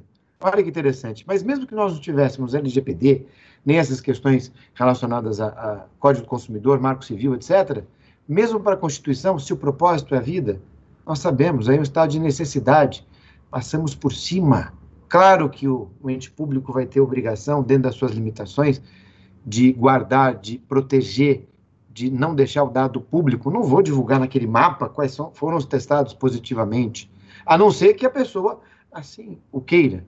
No meu caso, por exemplo, aqui em casa todos já tivemos Covid há dois meses atrás, graças a Deus estamos aí vivos, é, comemorando um pouco agora essa pseudo-imunidade, mas eu estou aqui falando publicamente isso. Mas eu, como dono do meu dado e de, desta informação sensível, tenho esta liberdade. A regra é que essa liberdade não exista de divulgação por parte do poder público. Mas está aqui um ponto importante que nós já poderíamos ter a NPD atuando e autuando, sem dúvida nenhuma. E, por fim, sem antes falar, aliás, por último eu falo dessa, do, do compartilhamento, a questão muito relevante dos encarregados de proteção de dados, dos DPOs, né, André? E quero colocar no plural, dos encarregados. A lei, agora já interpretando, é mais uma interpretação minha, ela não cria o cargo de um encarregado. Ela cria uma função de vários encarregados. Isso é multidisciplinar. E agora entrando na questão do poder público, é só voltando um pouquinho, é multidisciplinar com uma liderança, também no meu sentido, não por ser da área jurídica, mas porque estamos falando de regras jurídicas aqui, liderança desse time multidisciplinar por parte de uma pessoa que tenha conhecimentos jurídicos regulatórios. E já entrando, então, no poder público. Poder público pode, com a finalidade pública, olha o artigo 6 né, dos princípios, com a finalidade, finalidade pública, isso é mais importante, muitas vezes até a finalidade até mais importante, o propósito mais importante que as próprias bases legais, ele pode, né, com base nessa finalidade, uh, coletar, processar esses dados, desde que ele dê esta informação no momento da coleta e o consequente processamento. E desde que haja os encarregados, ou nesse caso, pelo menos formalmente um encarregado, liderando aquele time. São dois requisitos do 23, artigo 23 da LGPD. E para chegar no final, mas Renato, e se o poder público precisar da ajuda de pessoas que tenham, por exemplo, um parque, um ambiente tecnológico para processar aqueles dados que o poder público está coletando. Então, tem a atividade aí do, do processador do dado. O poder público é o controlador, o outro é o processador do dado. Eu gosto de usar esse termo processador. Como fica? Aí o 26 e o 27 da LGPD. Infelizmente, o 26 e o 27 não, não, não foram bem construídos. É, é, um pouquinho complicado, mas vou procurar fazer um resumo aqui, porque uma coisa é a transferência do dado, é mais importante. A regra é vedação, essa é a regra, tem algumas exceções. Outra coisa é o compartilhamento. E uma terceira coisa é você não não usar nenhuma coisa nem outra, usando esse termo da moda. É você usar a estrutura compatível. Então, de trás para frente, eu tenho um negócio. Eu quero usar o dado, o banco de dados do Detran, por exemplo. Quero saber se aquela pessoa é aquela pessoa. Eu poderia ter os dados do Detran compartilhados com o meu negócio? Dependeria do consentimento, nesse caso. E se houvesse lucro, é coisa mais complicada ainda, tenho que avisar a NPD, que ainda não existe. Mas eu não poderia fazer de outra forma. Eu envio o dado que eu tenho nesse momento, do documento da pessoa, eu envio, por exemplo, para o Detran. O Detran recebe e ele me diz se é ou não é. O Detran, poder público, não está compartilhando nada, ele está tá só respondendo uma pergunta que eu, setor privado, estou fazendo. Interessante, né? E diferentemente da transferência total dos dados. E aqui, só para encerrar, eu, eu, estou falando aqui de uma conceituação do artigo 5 do, do inciso 16 tá, da LGPD, que eu sintetizei assim. Por que, que o artigo 5 16 Porque lá tem a definição do que é compartilhamento de dados. E o legislador disse, ó, comunicação, difusão, transferência internacional também, interconexão de dados, pode ser quase tudo, e o tratamento compartilhado. Então, transferência também engloba né, o compartilhamento desses dados. Estou lá no artigo 5 esses 16 que a gente começa a puxar. E a gente puxa para o 26. Lá no 26, o ente público, se for, né, ele compartilhar com o privado, é, a regra qual foi? Eu falei, a regra é não, não poder, né, transferência. Mas se for com base na finalidade pública, que é o artigo 6 inciso 1 né, princípio, que eu até disse que é mais importante, para execução de uma política pública e atendendo os princípios de proteção de dados, aí sim o artigo 6 né, do inciso 1 ao décimo, eu começo a ter essa possibilidade. Isso para o uso compartilhado, o 26, né, caput, não o parágrafo que veda. Olha que interessante, o 26 ele fala de uso compartilhado, mas ele vem lá no para primeiro e fala da transferência, por isso que bagunçou, né, fica complicado. E o 27 joga para o 26. Transferência de dados. O que, que a gente pode fazer na transferência de dados? Regra, vedado. Exceções. Execução descentralizada da atividade pública. Eu preciso de ajuda. Não tem jeito. Vou ter que, né, ter que chamar alguém que tenha esse parque tecnológico para uma finalidade específica. Mais um pouquinho. Os dados, uma outra possibilidade, os dados estão acessíveis publicamente, que é o inciso terceiro. Agora vem uma questão muito polêmica, para a pimenta para o debate. É, esses, esses, requisitos que eu estou colocando aqui, que estão aí no parágrafo, eles são cumulativos ou são autônomos? Se forem autônomos, se a gente for aqui para o inciso quarto, o inciso quarto diz o seguinte, ó, se tiver previsão, lei, contrato ou convênio, um instrumento congênero, acabou, eu posso fazer essa transferência. Não seria muito pouco para transferir dados da administração pública, né? E se for isso, tem um comando adicional que é a comunicação para a autoridade nacional. Também Outra exceção, previsão de fraudes e resguardar a integridade e segurança do titular. Outras finalidades, não pode estar tá fechadinho. E para encerrar, a questão do uso compartilhado. Falamos da transferência, mais sensível, usando o termo da lei mais importante. Mas vamos compartilhar, que é menos sensível. Podemos? Público com privado? Regra, consentimento. Então, se eu tiver aqui, eu não tenho estrutura, vou coletar, vou precisar compartilhar. Então, naquele momento lá que eu vou informar que eu estou coletando para o cidadão, vou dizer quem é o DPO, quem é o encarregado, eu vou ter que também ter mais uma outra ação, que é pedir o consentimento. Algumas exceções, se for, não for necessário, tiver alguma outra base legal, por exemplo, uma estrutura normativa, aí a gente vai discutir outras questões da relevância da, da norma administrativa, do posicionamento, da hierarquia da norma administrativa, se é realmente uma base legal? Na prática, eu tenho uma lei estadual e uma portaria municipal, por exemplo. Essa portaria municipal pode legitimar o estadual ou vice-versa, alguma coisa nessa linha. Nós vamos ter esse debate, vamos ter que enfrentar isso. E, por fim, nas exceções do 26, parágrafo primeiro, ele joga, né? As exceções do 26, parágrafo primeiro, que foi, foram a, as regras que eu passei aqui agora para o nosso debate. Se tiver vantagem econômica neste uso compartilhado, como eu citei anteriormente no exemplo do Detran, Detran aí eu vou ter que ter na verdade, vou ter que ter, não, a autoridade pode vetar.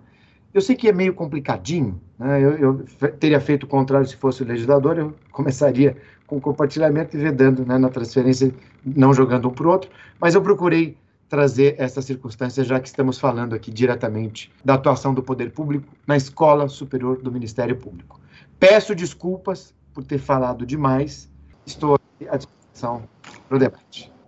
Professor Renato Opsi Blum, muito obrigado pela sua exposição. Não esperávamos menos do senhor, não apenas trouxe pontos fundamentais e, inclusive, já respondendo a uma série de perguntas que estão sendo colocadas no chat, alguns colegas estão aqui nos dizendo que está sendo um dos chats mais prolíficos uh, de perguntas no YouTube ao vivo que temos tido na escola superior neste período de pandemia. Então, já parabenizamos mais uma vez a vocês todos e agora especificamente ao senhor, professor Blum, que já uh, trouxe várias respostas sobre as consequências, inclusive na seara penal, para essas inquietações da nossa audiência. Tantas outras serão feitas. E da minha parte, antes mesmo de prosseguir, muito nos aflige justamente esse último ponto que o senhor destacou, que é a transferência dos dados entre áreas públicas e privadas. Alguns artigos que nós lemos a respeito colocam que, sobretudo também na investigação criminal, temos perguntas também a esse, a esse respeito, o uso de dados de bancos de dados privados, depois transferidos por os órgãos públicos em investigações criminais. Dessa possibilidade, dessas consequências. Há artigos a esse respeito que dizem que isso poderá vir a ser mais especificamente legislado no, no, próximo, na próxima lei que deve vir, já tem uma comissão de juristas estudando esse respeito, não é? A comissão para uso de dados e investigações, dados pessoais e investigações, que é prevista na própria LGPD, a própria LGPD prevê essa normatização. Isso muito, obviamente, nos aflige, nos inquieta, como isso será regulado e qual será a participação nossa mesmo Ministério Público, dos, dos agentes públicos, na formação dessa legislação. Mas, como o senhor trouxe muitas indagações, temos aqui autorização do nosso professor Denilson já para abrir por três a cinco minutos para os demais palestrantes. Queremos aproveitar ao máximo a experiência deles e também já fica a nossa própria provocação para o nosso presidente de mesa, doutor Denilson, já que muitas das inquietações do professor Renato dizem respeito à atuação do próprio Ministério Público e eu aqui, como meramente mediador, não posso respondê-las, sou forçado a passar elas para o nosso presidente de mesa em seguida, mas gostaria, professora Andréia, professor Bruno, de ouvi-lo sobre, por mais três ou cinco minutos cada um, pudermos começar pelo Bruno, está aí com uma agenda um pouco mais apertada, pedir licença para a Andréia, três a cinco minutos, para, enfim, enfrentar essas suscitações, essas suscitações muito bem colocadas do professor Bruno. Bom, acho que assim, é, do, de um ponto de vista é, geral, é, foram muitas colocações. Pegando aqui é, uma em, em específico, que tem a ver, é, algo que eu acho que foi bastante interessante na fala da Andrea, que é eventual não excludente entre a figura do encarregado e da, e da ouvidoria. Eu acho que esse é um, é um canal importante e aí é, verificar como que também, em termos é, de estrutura organizacional, esse encarregado estará dentro do organograma do Ministério Público, porque uma das questões mais latentes é que ele precisa ter, ou ela precisa ter, independência e autonomia, por exemplo, ter acessar o high level da, da organização, né?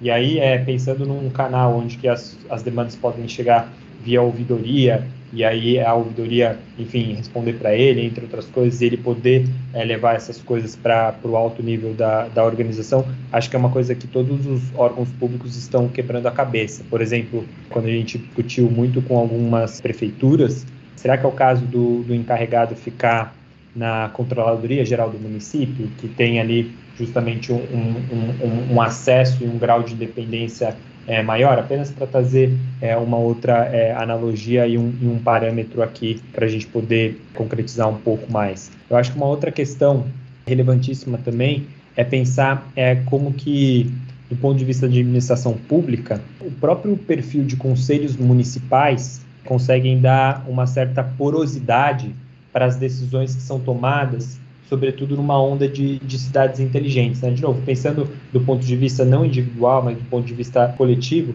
para que não haja uma certa, um certo circuito decisório é, pouco é, democrático. Né? Ah, Bruno, você está é, viajando, de novo, trago a cidade de, de Seattle, que é um, é um benchmark, e é, e é, interessante ver essas iniciativas estadunidenses, por quê? Porque os Estados Unidos não tem uma lei geral de proteção de dados pessoais, ele não tem uma autoridade, então significa que boas práticas podem florescer a despeito de um arranjo é, legal e institucional robusto, pelo menos aquilo que a gente considera como ideal. Lá, eles é, constituíram um, uma comissão, um, um comitê é, que combina representantes da academia, representantes do terceiro setor e também é, do, do setor privado, que permite essa porosidade, aquilo que a gente chama de um arranjo é, multissetorial. E por fim, eu acho que a, a questão tocada sobre o capítulo do setor público, que enfim permeia toda a nossa conversa, e aqui eu posso ser bastante franco, eu acho que é de longe a, a parte menos técnica da lei.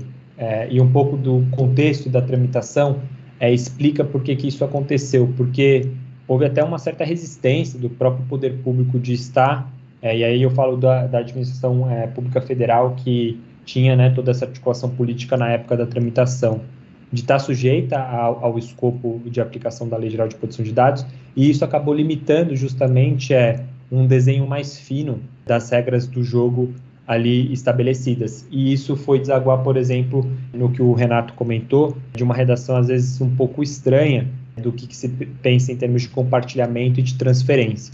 Vou aqui apenas só trazer uma delas para a gente poder pensar nas, nos futuros dilemas é, interpretativos. Num determinado momento, quando se fala sobre uso compartilhado ou transferência, fala que é, ela é permitida você fazer uma transferência de base de dados do poder público para o setor privado nos casos de dispensa do consentimento. E aí a gente se pergunta, bom, mas então quais são os casos de dispensa do consentimento?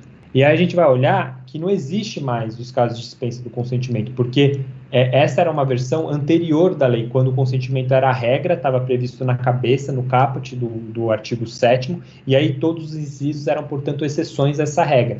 O texto evoluiu, o consentimento saiu do caput da cabeça do artigo e foi parar num dos incisos, então todos estão no mesmo pé de igualdade em horizontalidade. Então, é, no frigir dos ovos, mudaram o artigo 7 e esqueceram de mudar os artigos relativos à transferência e uso compartilhado. Então, tem um erro de técnica legislativa no qual a gente vai ser deparado a, a, a falar, bom, então o que, que significa dispensa do consentimento? E aí, as outras bases legais podem ser é, hipóteses como essa. E aqui eu acho que tem uma agenda é, relevantíssima.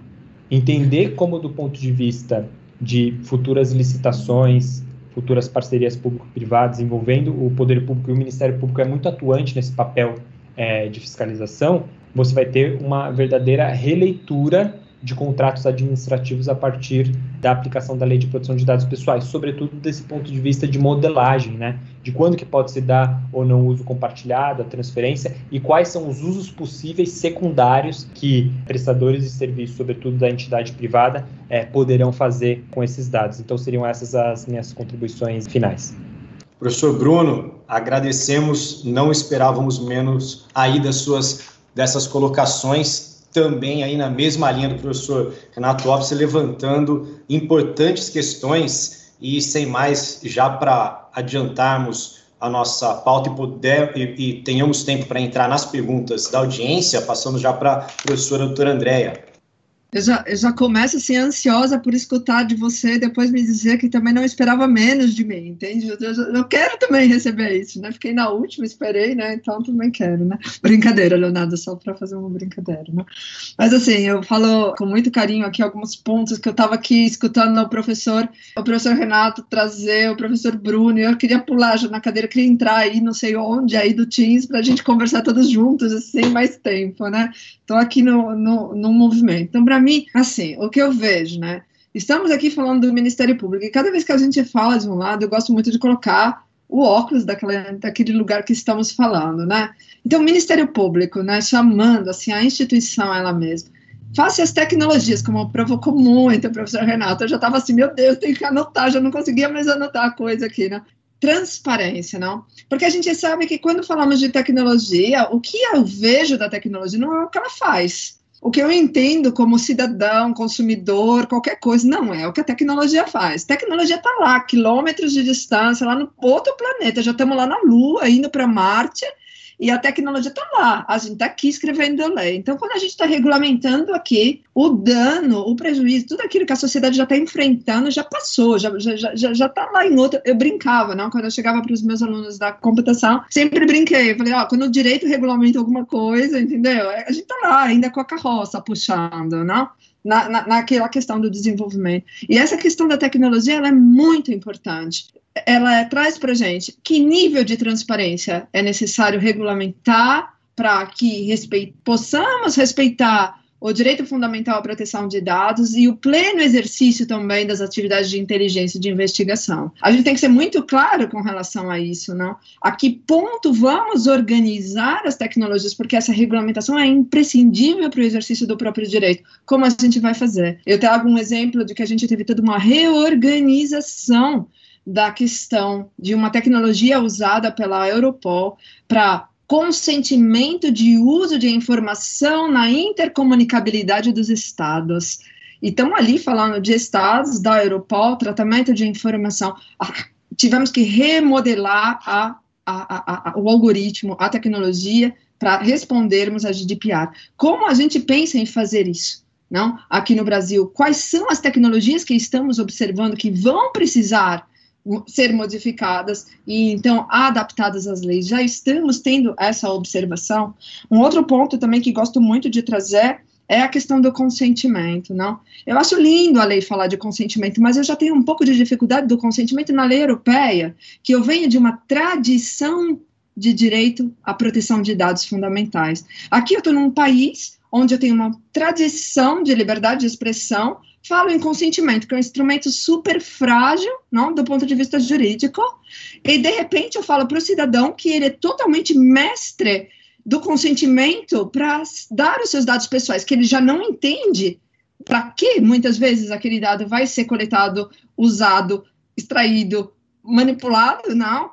E um simples consentimento permite qualquer tipo de, de interação, não então, não está faltando um pouco de aculturamento antes da gente deixar o consentimento um instrumento tão livre para a população? Será que o Ministério Público não vai precisar se posicionar com relação ao consentimento como um instrumento? Se já os contratos no Brasil, a gente tem um pouco de dificuldade face ao poder público de fazer valer um consentimento, como que a gente vai poder manter relação que envolve um direito fundamental na outra ponta o consentimento, numa sociedade que não tem tradição em proteção de dados fundamentais. Eu deixo essa bola para o Ministério Público, acho isso fantástico.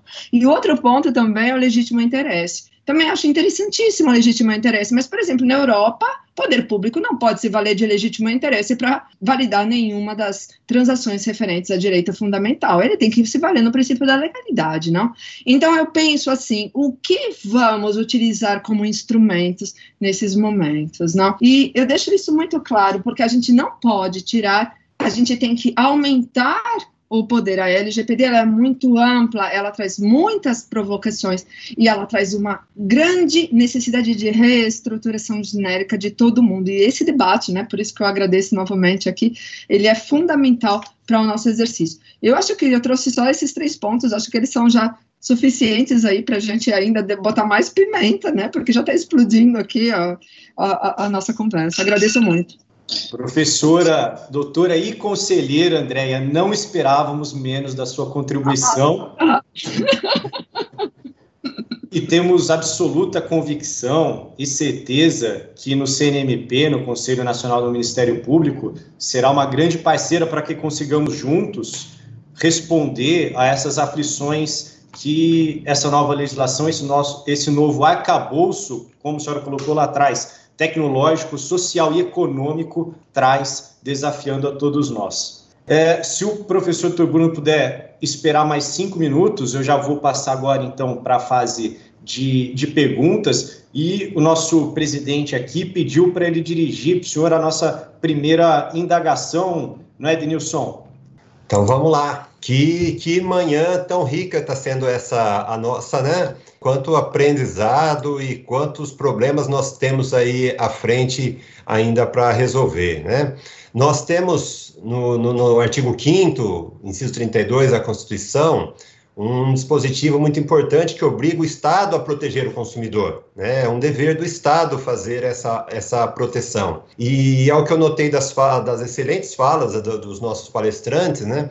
Não, não basta apenas a lei, né? nós vamos precisar efetivamente de uma, de uma mudança de comportamento, como bem apontou a doutora Andréia, né? o doutor Bruno bem ressaltou também a importância do papel do, do Ministério Público no acompanhamento, na implementação, né, no bom uso dos, dos dados, né? O, professor Renato uh, mencionou se o Ministério Público né, terá promotores de justiça em, em, quantidade suficiente. Eu acho que mais do que a quantidade, professor, acho que nós precisamos é, nos virar para a qualidade, né? Pra, ou seja, para a formação dos operadores de direito, né? para que eles estejam preparados a essa nova rea realidade e uma realidade que está num fato social que muda a cada minuto, né? A cada minuto nós temos uma novidade, algo diferente para enfrentar, né? E essa formação, ela envolve um grande, um grande conflito, né, que é o paradoxo entre os, os princípios fundamentais, né, o direito à privacidade, o direito à intimidade, à dignidade, o princípio da defesa do consumidor versus o, o princípio da, da livre iniciativa, né? mesmo recorrendo aí à teoria do direito fundamental, dos direitos fundamentais do alemão Alex, não vai ser tarefa fácil. Também acho que não vai adiantar nós trazermos aqui a, a racionalidade instrumental de Horkheim ou mesmo a modernidade líquida de, de Bauman, né? Não, não vai ser tarefa fácil é, tantos problemas que nós teremos. Mas eu vou, eu vou colocar aqui uma, uma trazer uma questão prática para tentar é, colocar no, no, aqui, principalmente para o doutor Bruno, mas também que é, aos demais que fiquem à vontade para discorrer, nós temos ali um, o artigo 2 do Código de Defesa do Consumidor, que ele define o que é consumidor, o artigo 3 fala o que é, é, o fornecedor, o que é o produto, o que é o serviço, né? Só que nessa, nesse modelo atual, o, o, o produto é o consumidor, né? Os dados, a privacidade do consumidor é que, que estão em jogo, né? Uma verdadeira é, fusão ou confusão entre o consumidor e o próprio produto, né? Ou, ou, pelo menos nós podemos dizer que a moeda de pagamento é o próprio consumidor, né? Os seus dados. Né? E aí nós temos o grande problema do consentimento, né? Um deles é, é o consentimento nessas em determinadas plataformas, em tantos aplicativos que nós temos, né? Que esse consentimento acaba sendo obrigatório se você não, você não dispõe daquele, daquele produto, daquele serviço.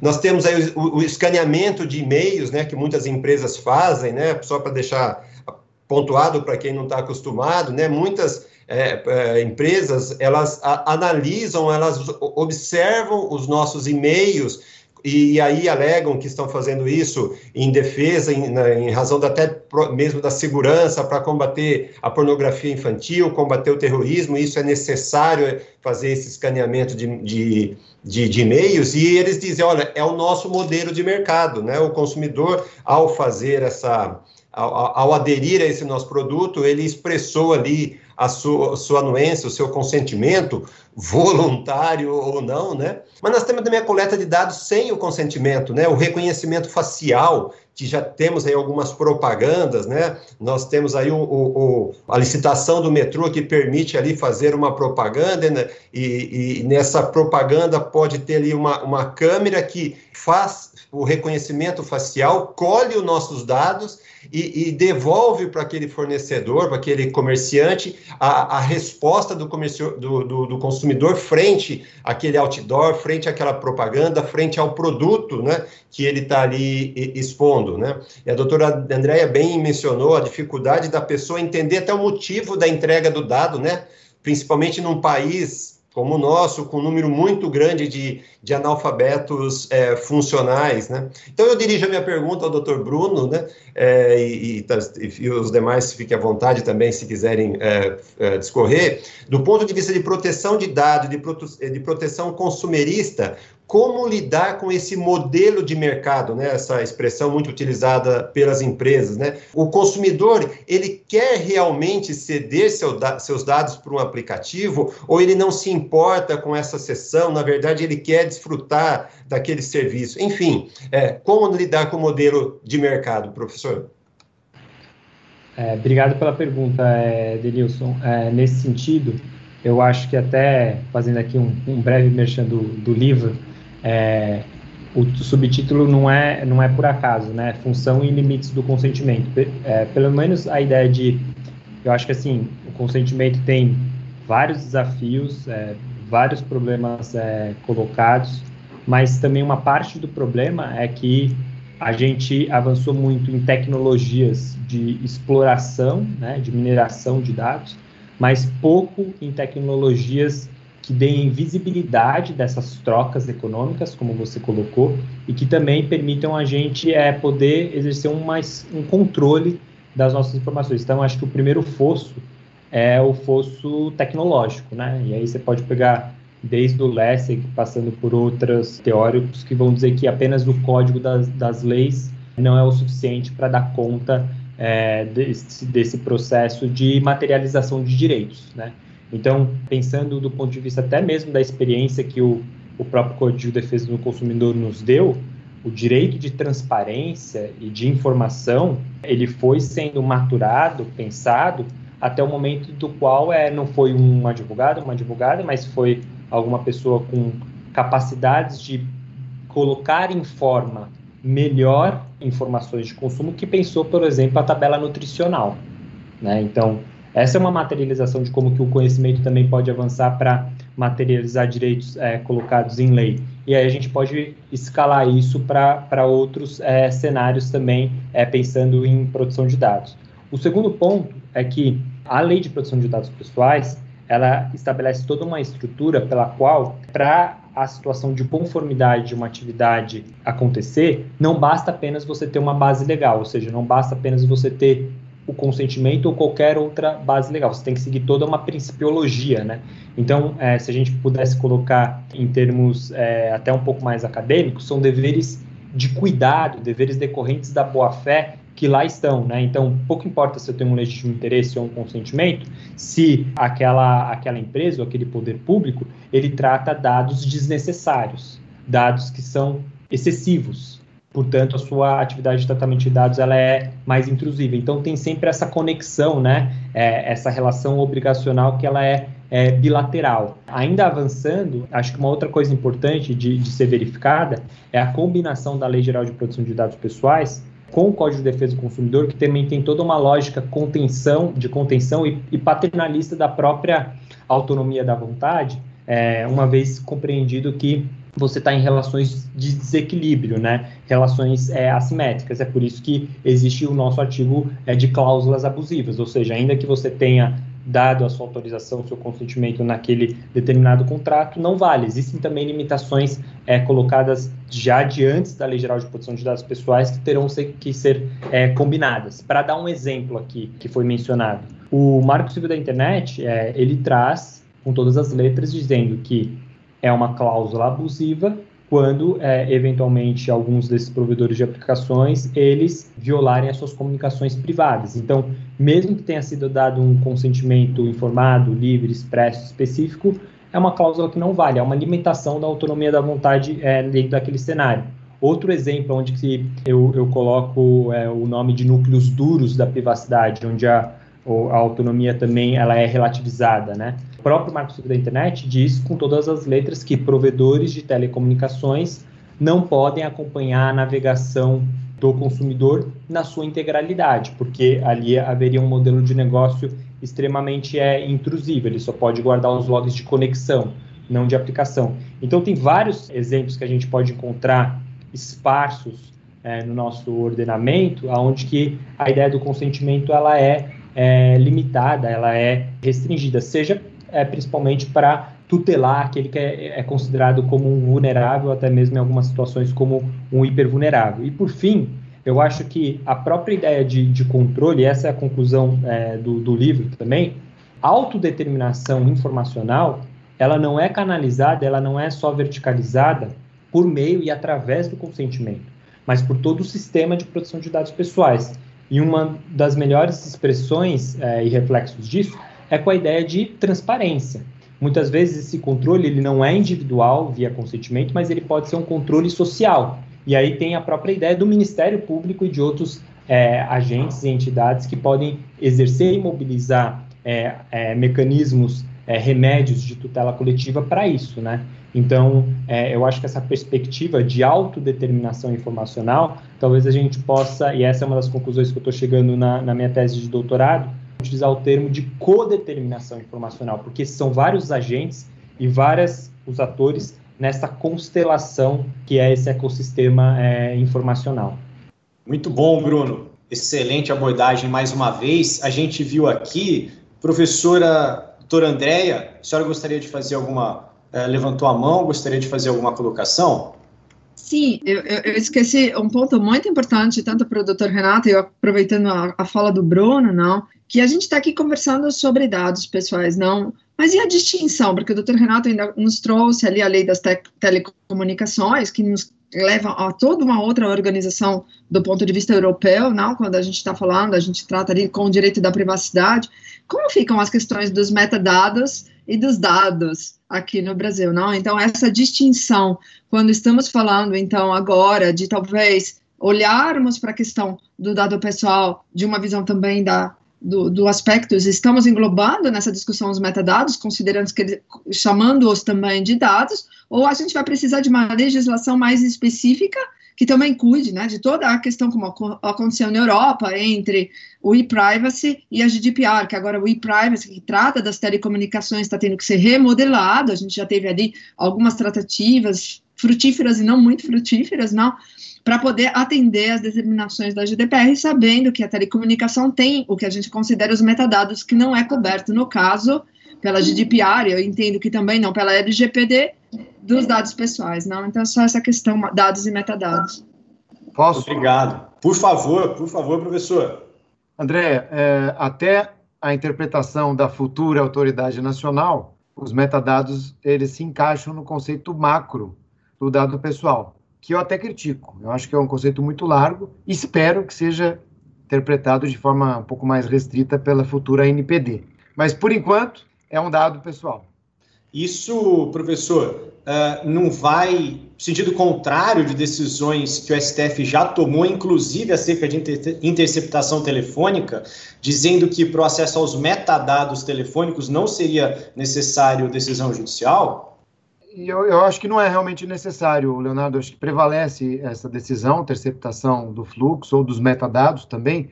Pessoal que está acompanhando com a gente aqui, metadado, IP, data e hora, placa de rede, enfim, todos esses recursos que não identificam diretamente uma pessoa, mas trazendo o conceito do dado pessoal que possam ou que podem identificar uma pessoa física. Eu acho que uma questão é o encaixe, Leonardo, na definição. Outra questão é quem pode acessar.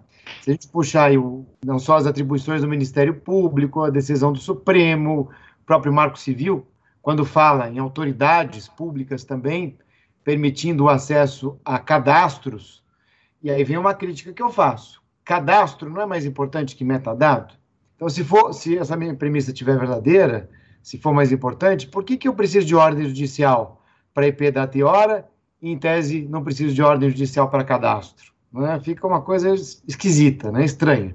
E é aí que a gente chama, ah, não só o Supremo, mas a jurisprudência como um todo, para alinhar isso. Mas para piorar um pouco o cenário, eu acho que uma resposta final, eu vou chamar de novo aqui a NPD, porque está lá no 55K, agora eu vou chamar o parágrafo único. A NPD tem a atribuição, a tarefa, vamos chamar assim, de tentar harmonizar todas essas atuações né, e autuações de todos esses órgãos, sem dúvida, o Ministério Público vai ser chamado para colaborar, ajudar, opinar, inspirar toda a organização dessa, entre aspas, bagunça que a gente vai ter, né?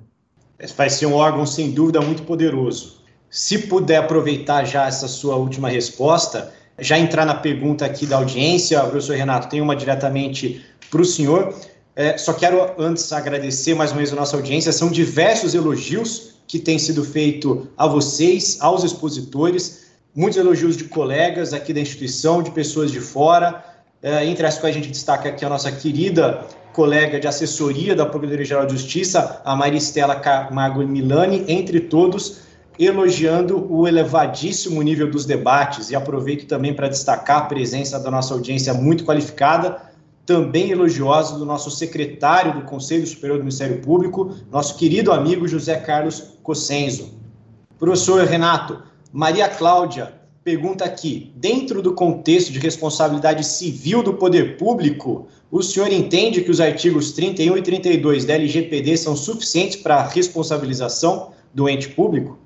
Positivo. E a pergunta é oportuna. Né? Com relação à responsabilidade objetiva, eu até estava nos debates aqui dando uma olhadinha, e já vou aproveitar a pergunta. Concordo, acho que é suficiente o 31, 32, o princípio constitucional também E lembrando que quando a questão envolver também relações de consumo, além de puxar junto a atribuição do Ministério Público, puxa junto o Código do Consumidor com previsão expressa aqui na LGPD, inclusive, e aí nós vamos ter inversão de ônus da prova, vamos ter responsabilidade objetiva, fato, vício do produto, etc., tudo ao mesmo tempo. É, o 31, só para contextualizar o pessoal, ele diz que quando houver infração na né, LGPD em decorrência do tratamento por órgãos públicos, a ANPD poderá enviar informe de medidas cabíveis para fazer cessar a violação. Então, vem a ANPD, na sua atividade, na sua competência sancionatória, ela pode suspender por um tempo, por exemplo, a, a atividade em si, ou uso daquela base, etc., vai poder fazer isso. Vai poder enviar um ofício para o Ministério Público também, dependendo da circunstância. E o 32 diz que ela pode solicitar aos agentes do poder público a publicação de relatórios de impacto. O que, é o relatório de impacto? É um documento que detalha toda a atividade de coleta, processamento e tratamento de dados, inclusive trazendo os seus riscos e consequências. Então, esse e aí é muito sensível, porque isso envolve atividade jurídica. De um lado, né, você tem a, a defesa do próprio cliente, de outro lado, você tem a, o pedido, a solicitação, a ordem de uma autoridade, e isso pode influenciar direto ou indiretamente na aplicação da sanção. Então, ali se instaura quase que um processo administrativo indireto, ainda quando há essa, essa solicitação. E, por fim, olha que interessante, sugerir a adoção de padrões e boas práticas para os tratamentos de dados pessoais pelo poder público. Aqui eu faço um link lá embaixo, quando a própria LGPD diz que pode haver uma espécie de autorregulação. Então, as empresas, vou encaixar também o poder público, eu tenho esse entendimento, é, podem, mediante, individualmente ou mediante associações, desenvolver bons padrões, bons esforços, enfim, boas práticas de proteção de dados como um todo. Então, respondendo a complementando a resposta à pergunta, eu acho que é suficiente com relação à responsabilidade, que é, sem dúvida, previsão constitucional objetiva. O segundo ponto para diminuir as vulnerabilidades, nós temos aqui a LGPD abraçando um pouquinho mais, trazendo uma atuação mais forte por parte da NPD, possibilitando não só a adoção, a ordem de boa, da adoção de boas práticas, mas o requerimento também do relatório de impacto, e, eventualmente, a solicitação de auxílio de outros entes e autoridades públicas. Muitíssimo obrigado, professor Renato, pela excelente abordagem. Temos agora duas aqui, infelizmente, já explicando aqui para a nossa audiência, pelo adiantado da hora dos compromissos dos nossos expositores, não será impossível veicular todas as perguntas, muitas das quais tão condensadas com tanto conteúdo como essa que o professor Renato acabou de responder, mas como a professora doutora Andréia frisou, assim como ela frisou, eu também lamento muito não termos a tarde inteira para debater com ainda mais profundidade todos esses temas. E, professora, já ficando aqui com, com a senhora, temos duas perguntas aqui do João Paulo Gabriel.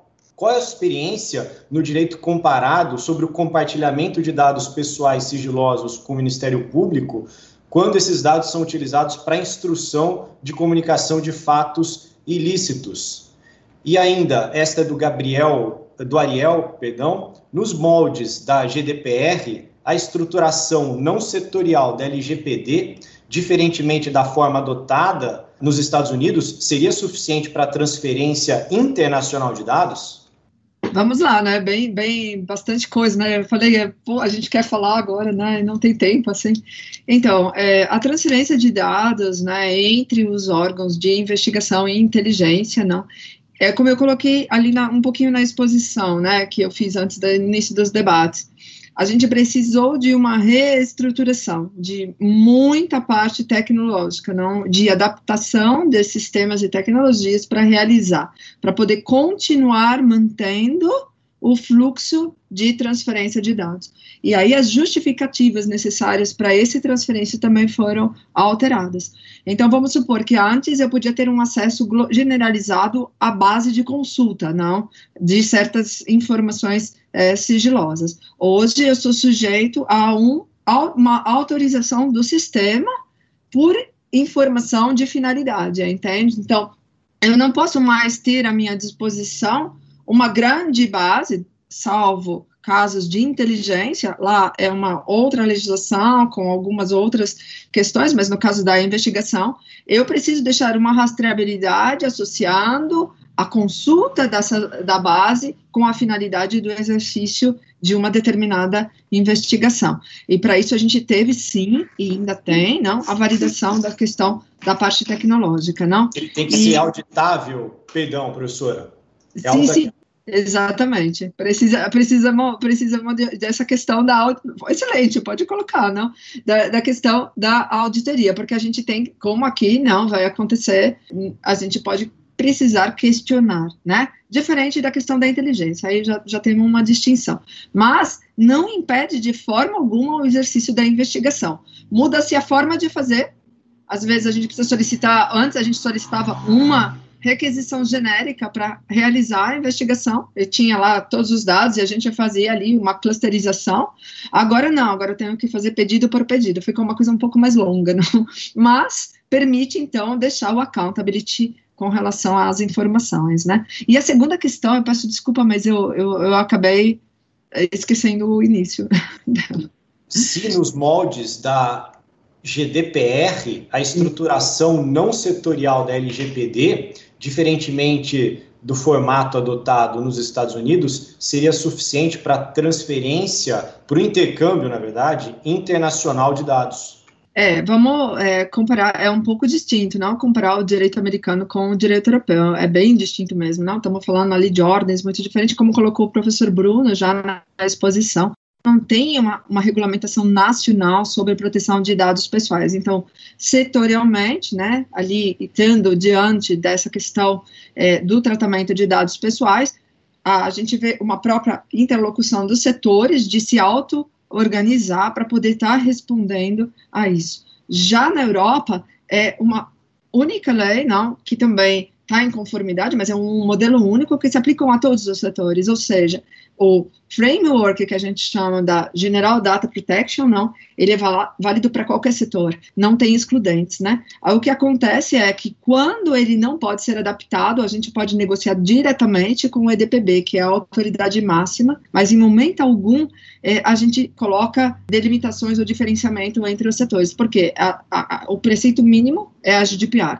Não sei se responde. Não, mais, acho que mais abordado do que isso seria praticamente impossível. São muitas as questões, senhoras e senhores, amigas e amigos, que nos afligem com a vigência que logo virá desse de, todo esse arcabouço legislativo e toda essa estrutura nova que está se avizinhando. Infelizmente, o nosso tempo aqui hoje, os nossos convidados, nossos expositores, já temos certeza, deram o, melhor das suas qualificações para esse, esse trabalho, para essa manhã. Gostaria de saber, senhores é, Andréia, Bruno, Renato, se vocês querem fazer considerações finais breves aí, em dois minutos cada um, antes da gente passar para o encerramento. Bom, acho que, enfim, eu queria só agradecer mais uma vez pelo, pelo convite. Acho que a fala do, do Dr. Paulo foi muito feliz no, no início, né? Estabelecendo alguns paralelos. Eu acho que, tal como foi o, o Código de Defesa do Consumidor lá atrás, essa é uma lei que vai ter um impacto regulatório é, enorme também. E a gente espera que os próprios agentes econômicos também bem internalizem né, isso. Eu acredito muito é, num cenário no qual a gente pode, é, no futuro, aí cruzando direito de portabilidade, questão até mesmo de, de law and economics, é, apostar em privacidade e proteção de dados pessoais até como um diferencial competitivo e o, onde o consumidor também ele pode tomar decisões é, levando isso em consideração. Não é um cenário tão distante se a gente for olhar até para a própria questão de Open Bank, como que o próprio Banco Central está regulando sobre isso, e aí acho que a gente consegue ter uma, uma leitura é, de, de conjuntura olhando para frente muito, muito importante. Mas, de novo, acho que tal como foi o, o Código de Defesa do Consumidor, para isso a gente vai precisar é, mobilizar os arranjos institucionais, não só é, legais para isso isso acontecer. Então, é muito muito feliz essa esse encontro hoje para debater qual é o papel do, do Ministério Público enquanto a sua atividade fim de fiscalização e interpretação dessas regras do jogo e também qual é o papel do Ministério Público como um bom exemplo de proteção de dados pessoais no setor público também olhando para suas atividades meio e, sobretudo, como uma janela de oportunidade para gerar inovação né, na, na gestão é, é, pública em última análise, também trazer maior eficiência e ganho de, de escala por parte do, do Ministério Público. Então, é, brigadíssimo por, pelo convite. Espero que a gente possa continuar esse, essa reflexão e esse diálogo em outras oportunidades. Obrigado, professor. Professor Renato.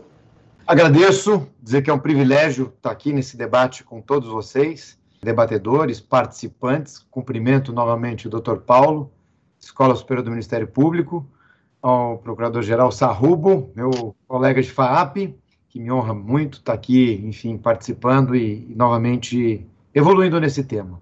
E, por fim, eu gosto sempre de citar a oração da serenidade, que Deus nos dê coragem para mudar para melhor aquilo que nós pudermos, ao mesmo tempo serenidade para entender aquilo que não for possível e sabedoria para equilibrar as duas situações. Um abraço a todos, muito obrigado. Obrigado, professor. Professora Andréia, conselheira, eu agradeço muito estar aqui com vocês. É, realmente foi um momento muito bom de, de conhecimento, de troca de aprendizagem, né? E, e lembrando que o conhecimento ele é sistêmico, não? Então cada vez a gente se enriquece mais, não? Com com cada participação, com cada interação, e eu vejo que a construção da proteção de, de dados passa por esse debate, é muito importante, tanto para o órgão como também para toda a população, né? Então é uma honra, é um trabalho árduo, não apenas para o Brasil, é um trabalho difícil para o mundo inteiro, mas é um trabalho muito recompensador, não? Eu acho que é uma construção e a gente vai se sentir tocado e estamos aí fazendo parte de um processo, não tão maravilhoso como foi aquele do Código de Defesa do Consumidor. Então espero também daqui a um tempo, não, estejamos todos comemorando, né, com a proteção de dados pessoais, assim como estamos hoje comemorando o Código de Defesa do Consumidor, já entendendo de forma clara e, e, de uma melhor maneira, né, dentro da sua implementação e aplicação, trazendo então outros tipos de conflitos e, e, e questões, né, para as nossas divulgações e aprendizado. Então, agradeço mais uma vez essa casa professor Renato, Bruno, a todos vocês novamente, não, porque é para mim uma honra muito grande estar aqui com todos e tenho certeza que o Ministério Público vai estar fazendo um trabalho fantástico para a população brasileira, como ele sempre fez, não em todas as áreas que ele atua, e para mim é uma honra realmente estar com vocês nessa caminhada. Muito obrigada. Professora Andréia, muitíssimo obrigado, que tenhamos aí um futuro com muito mais cultura nessa área, muito mais accountability, que isso não está de acontecer. Professora, professores, doutores, agradecemos muito a exposição de vocês, agradecemos muito a audiência, agradecemos muitíssimo aqui toda a estrutura preparada por todos os servidores da Escola Superior do Ministério Público, que possibilitaram muito mais cedo que todos nós chegássemos que esse evento acontecesse, desde a divulgação até agora o último momento. E, para encerrar, passamos, devolvemos a palavra ao nosso presidente, nosso amigo Denilson de Souza Freitas. Obrigado. Obrigado, Leonardo. Que maravilhoso esse evento, né, com falas tão, tão inspiradoras né, dos nossos palestrantes, né? É, seja quando eles transmitiram seus importantes conhecimentos, e seja quando levantaram dúvidas, né? Dúvidas que nos fazem pensar, refletir né, sobre a proteção de nossos dados e contribuir para a solução, contribuir para melhores, melhores caminhos né, que na, no, no nosso o nosso enfrentamento da nova legislação. Eu agradeço muito aqueles que nos acompanharam pelo YouTube, eu agradeço à Escola Superior do Ministério, do Superior do Ministério Público por mais esta parceria. Agradeço o colega Leonardo pela habilidade na mediação do, do, do evento e, e, registro o especial agradecimento em nome do Ministério Público, da Procuradoria-Geral de Justiça, do, do nosso Centro de Apoio Operacional Civil e do Tutela Coletiva, aos ilustres palestrantes pela oportunidade, pelo compartilhamento de tanta cultura neste dia. Muito, muito, muito obrigado. Viu? Um ótimo dia a todas, a todos e a todos. Muito obrigado.